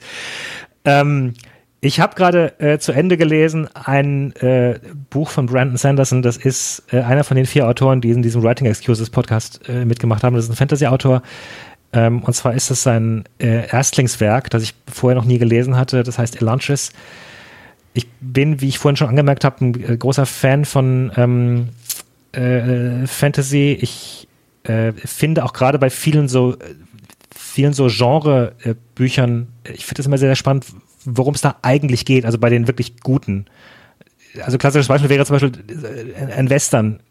Western geht nicht um schießende Cowboys, Western geht meistens um Fragen von ähm, Gesetz oder von Freiheit, hm. weil die immer in, in so ähm, Regionen spielen, wo, wo das Gesetz noch nicht etabliert worden ist oder wo Freiheit noch definiert worden ist und Grenzen und so. Und ähnlich geht Fantasy häufig um Fragen wie, äh, wie Macht, zum Beispiel, wie, wie gehst du mit Macht um und, und sowas. Das, das hm. äh, finde ich sehr, sehr spannend. Und, und Brandon Sanderson ist ein, ähm, ist ein Autor, der unglaublich kreativ ist. Äh, wo wirklich keine Welt im anderen gleicht. Du wirst auch nie irgendwelche Klischeefiguren bei ihm finden, irgendwelche Elfen und, äh, Zwerge und sowas tauchen bei ihm nie auf. Ähm, er ist unglaublich stark auch im, äh, darin, äh, äh Magie äh, zu beschreiben und einzusortieren. Also das ist auch keine, kein, kein, keine mystische Kraft. Er hat immer irgendwelche Regeln. Meistens benutzt er diese Regeln auch zu irgendwas dann, für irgendwelchen Plot. Kannst du alles ganz genau nachvollziehen. Und er ist jemand, der sehr, sehr, äh, sehr, sehr energisch und viel schreibt bei dem kannst du darauf wetten, dass der ein bis alle, alle, alle, zwei Bücher pro Jahr rausbringt. Okay. Und ich hatte noch nie von ihm das erste Buch gelesen, habe das jetzt nachgeholt ähm, und äh, ja, hat mir, hat mir sehr Spaß gemacht. Äh, was er nicht ist, wohlgemerkt, ist ein, ist ein großer Poet. Auch das merkst du dann. Also er ist, das ist, das ist alles sehr, sehr schön, schöne Sprache, aber ähm, es gibt sicherlich Autoren, die, die, die sprachlich stärker sind. Aber er kann unglaublich gut Plots schreiben, er kann unglaublich äh, gut äh, Sachen erfinden. Das ist äh, Genau. Was steht denn bei dir persönlich auf der Liste als nächstes Buch, was du uns nochmal präsentieren kannst? Also kommt demnächst von dir vielleicht irgendwann mal wieder ein Buch raus oder ist damit erstmal nicht zu rechnen? Ähm, ich habe eins im Blog tatsächlich, allerdings liegt das jetzt schon, ich hab, teilweise habe ich mich, habe ich mir selbst gerade auch wehgetan, als ich so erzählt habe vorhin von, dass Bücher nicht so lange liegen bleiben dürfen. Da habe ich dann, konntest du nicht sehen, da habe ich zusammengezuckt, weil ich gerade selbst äh, mir auf die Finger hauen musste eigentlich. Ähm, das war diese Sache, wo ich tatsächlich schon mal mit einer ähm, Verlagsleiterin gesprochen hatte und die mir lose zugesagt hatte, das würde sie interessieren. Und eigentlich ist das so ein, eine, eine schreiende Gelegenheit. Ja? Es gibt Leute, die würden töten, um einen Verlag zu finden. Und ich habe hier jemanden, der quasi schon mal so im Nebenbeigehen sagt, biet's mir doch an, äh, klingt super. Und ja, ähm, handelt von, handelt tatsächlich auch wieder von äh, Asien, weil das so ein bisschen auch dann die, die Nische vielleicht ist, die ich für mich gefunden habe, aber mhm. ist in dem Fall ein Historienroman. Äh, es gibt verdammt wenig oder fast gar keine Bücher im Deutschen über äh, Kolonialasien. Ähm, und meine Idee war, dass ein junger äh, Engländer auf einem Schiff äh, von Marseille ähm, bis nach äh, Südostasien reist und dann dieses Schiff äh, zum Krimi-Schauplatz wird äh, also ein bisschen mehr mit hoffentlich verdächtigen Figuren und man weiß nicht genau, äh, wer es ist. So, ein Roadtrip mit Schiff. So, ich muss dann auch nicht so viele Landschaften beschreiben, weil es ist ganz viel mehr, aber sie halten an verschiedenen Stellen. Aber auch da wieder habe ich dann gemerkt, da ist mir mein Recherche war ein bisschen im Weg. Ich wusste dann unbedingt, also find mal halt heraus, wie damals äh, der Golf von Aden ausgesehen hat oder so. Oder, ne? oder wenn du in Colombo, äh, in Sri Lanka an Land gehst, wie, wie, sahen da die Häuser aus und so. Und ich kann, ich, kann, ich kann das nicht schreiben, ohne zu wissen, wie diese Häuser aussehen. Kannst du eine Wahrscheinlichkeit nennen, ähm, wie hoch die ist, dass das Buch irgendwann noch erscheinen wird? Ich hoffe, dass es auf jeden Fall erscheinen wird, es sei denn, der Verlag hat mittlerweile gesagt, äh, ja, gut, vor zwei Jahren haben wir dir gesagt, das, das, das, das geht aber noch heute nicht mehr. Ähm, also was ich tatsächlich mittlerweile mache, ist, dass ich Kurzgeschichten an, angefangen habe zu veröffentlichen. Ähm, auch, auch das ist übrigens eine Sache, an, an die man mal denken kann, haben wir noch gar nicht erwähnt jetzt. Es gibt immer wieder auch Verlage, die ähm, nach Anthologien und so fragen und Kurzgeschichten einsammeln. Da kann man noch weniger mit verdienen, also da kann man sicherlich gar nichts mit verdienen, aber das ist auch wieder schön. Ähm, da habe ich jetzt gerade eine veröffentlicht in einem, in einem Weihnachtskrimi-Sammelband das ist halt jetzt dummerweise vermutlich elf Jahre im, elf, elf Monate im Jahr uninteressant und im Dezember wird es dann interessant, aber das ist eine sehr schöne Sammlung an 24 Weihnachtskrimis, äh, kurzen. Äh, mein Problem ist halt, ich habe einen Hauptjob und ich habe ziemlich viel Spaß, wie ich vorhin gesagt habe, an diesem Hauptjob. Und ähm, ich glaube, wenn du wirklich Bücher veröffentlichen willst und wenn du davon auch leben willst, und du kannst auch davon leben, auch wenn du nicht ein Bestseller bist, mhm. aber da musst du halt auch regelmäßig Bücher rausbringen. Da musst du vielleicht auch eben einmal im halben Jahr so ein Buch rausbringen. Okay. Ähm, und dafür musst du dich mal selbstständig machen. Da musst du den Sprung wagen, musst sagen, ich hab, bin gerade gut, stehe gerade gut im Leben oder habe da einfach Lust drauf, das mal auszuprobieren, mal vielleicht zwei Jahre in die Selbstständigkeit zu gehen und mal zu testen, kann ich das oder kann ich das nicht? Und danach kann ich immer noch sagen, gehe ich zurück ins Büro. Ähm, und das, das kann man machen, das haben auch Leute gemacht, aber ich glaube, was man nicht machen darf, ist zu sagen, ich warte darauf, bis ich erfolgreich bin und dann mache ich mich selbstständig damit. Hm. Weil das wird nicht klappen, weil dann wirst du immer daran scheitern, noch neben deinem Hauptjob dieses Buch zu schreiben und das wird lange dauern und du wirst nicht den Kopf dafür haben einfach. Und, äh, und du wirst auch nicht darauf hoffen können, eben, also du kannst auch ein Lotto gewinnen und du kannst auch derjenige sein, der mit seinem Erstlingswerk dann den, den, den Jahresgehaltsvorschuss bekommt und dann dich damit hinsetzen und das zweite Buch schreiben. Aber das wird meistens nicht passieren, ähm, sondern du musst halt ich glaube, du musst irgendwann den Sprung einfach wagen und sagen, so, äh, jetzt versuche ich mich da, versuche ich da eine Sache draus zu machen. Oder eben auch nicht. Oder du schreibst es eben nebenher. Das das, das, ich glaube, das werden wir beide verfolgen. Also ich äh, sag mal so, sobald mein Buch, was ich jetzt irgendwann mal dann geschrieben habe, ähm, auch sogar draußen ist, dann müssen wir auf jeden Fall nochmal ein Zweitprojekt aufnehmen und dann ähm, gucken wir vielleicht mal ein Stückchen weiter, wie und toll das war und wie ich mich gefühlt habe. Ja, naja, oder, oder wir nehmen zwischendrin einen auf und dann äh, äh löcher ich dich mal. Was sind denn gerade deine Probleme? Wo stehst du denn gerade? Vielleicht, oder wir machen so ein, so ein, so ein, so ein ich, ich, ich mache den Lektor bei dir oder sowas. Der, der, der Lektorat-Podcast. Ja, doch, ja. Da, das merken wir uns auf jeden Fall mal. Also ich, ich glaube, ich, ich hoffe, dass jetzt dieses Ding hier, also dieser Podcast, die Ausgabe mich noch mehr motiviert, mal dieses, sagen wir mal, Lebens-To-Do, was ich auf meiner Lebens-To-Do-Liste habe, abzuhaken und dass ich das mal wirklich aktiv angehe. Und ähm, ich glaube auch, das hat mir heute sehr, sehr geholfen und mir zumindest an, bei gewissen Punkten auch Ängste genommen. Und wahrscheinlich endet es jetzt für mich so damit, dass ich sage, okay, Stefan, fang jetzt einfach mal an. Und vielleicht ja, passiert fang mal an, genau. Ich habe genau. ja hin und wieder noch ein paar längere Bahnfahrten und die kann ich dann vielleicht nutzen, um einfach mal anzufangen zu schreiben. Und ja, bis dahin würde ich sagen, vielen, vielen Dank, dass du hier warst und mir all meine Fragen beantwortet hast und ein bisschen Licht ins Dunkeln für mich gebracht hast. Sehr gerne. Und ich würde sagen, folgt dem David auf Twitter und kauft alle seine Bücher. Ich werde einen größeren Teil auch verlinken von dem, was du auch hier alles erzählt hast, damit die Leute dich auch finden können. Und ja. auf jeden Fall 390, denn ohne 390 ist Fußball-Podcast, das Fußball-Podcast-Universum nicht vollständig, zumindest für mich persönlich. Und ja, dann. Ich muss tatsächlich, ich muss tatsächlich sagen, es kann sein, dass man meinen Krimi, ähm, also da läuft gerade die erste Auflage raus und der Verlag stellt sich gerade ein bisschen um. Es kann sein, dass er wieder stärker auf äh, klassische Reiseliteratur geht und nicht mehr auf diese Belletristik äh, ich bin da ein bisschen traurig auch drüber, weil eigentlich, das war ein wunderschönes Buch, hat sich auch nicht so schlecht verkauft. Und, aber es kann sein, dass da fast nur noch Restposten gibt. Also wenn, wenn euch der Krimi interessiert, greift schnell zu. Oder schaut mal irgendwo kreativ nach, wo er es noch auf irgendwelchen, äh, äh vielleicht haben es irgendwelche Buchhandlungen noch irgendwo hinten verstaubt rumstehen und wollen es dringend loswerden. Genau, und irgendwann landen die Dinger dann bei Ebay. Ja, genau. so, gut, sehr schön, David. Dann ja, wünsche ich dir noch eine entspannte Zeit bis zu unserem nächsten Aufeinandertreffen und ja, dann an die Hörer sei gerichtet, gebt uns Feedback, sagt, wie toll ihr es fandet, sagt uns, ob ihr jetzt auch anfangt mit einem Buch und vielleicht auch, wie ihr das Intro-Outro fandet, wo ich dem Andreas ganz herzlich für danke, dass er das hier bereitgestellt hat. Das ist ein ja, netter Kollege, der es für mich gemacht hat und ja, dann würde ich sagen, bis zum nächsten Mal. Ja. Mach's gut, David. Gebt, gebt uns viele Vier-Sterne-Kommentare. Gebt uns viele Ja-Aber-Kommentare. Ganz genau. Mach's gut, David. Jo, danke an dich. Danke, ciao. Ciao.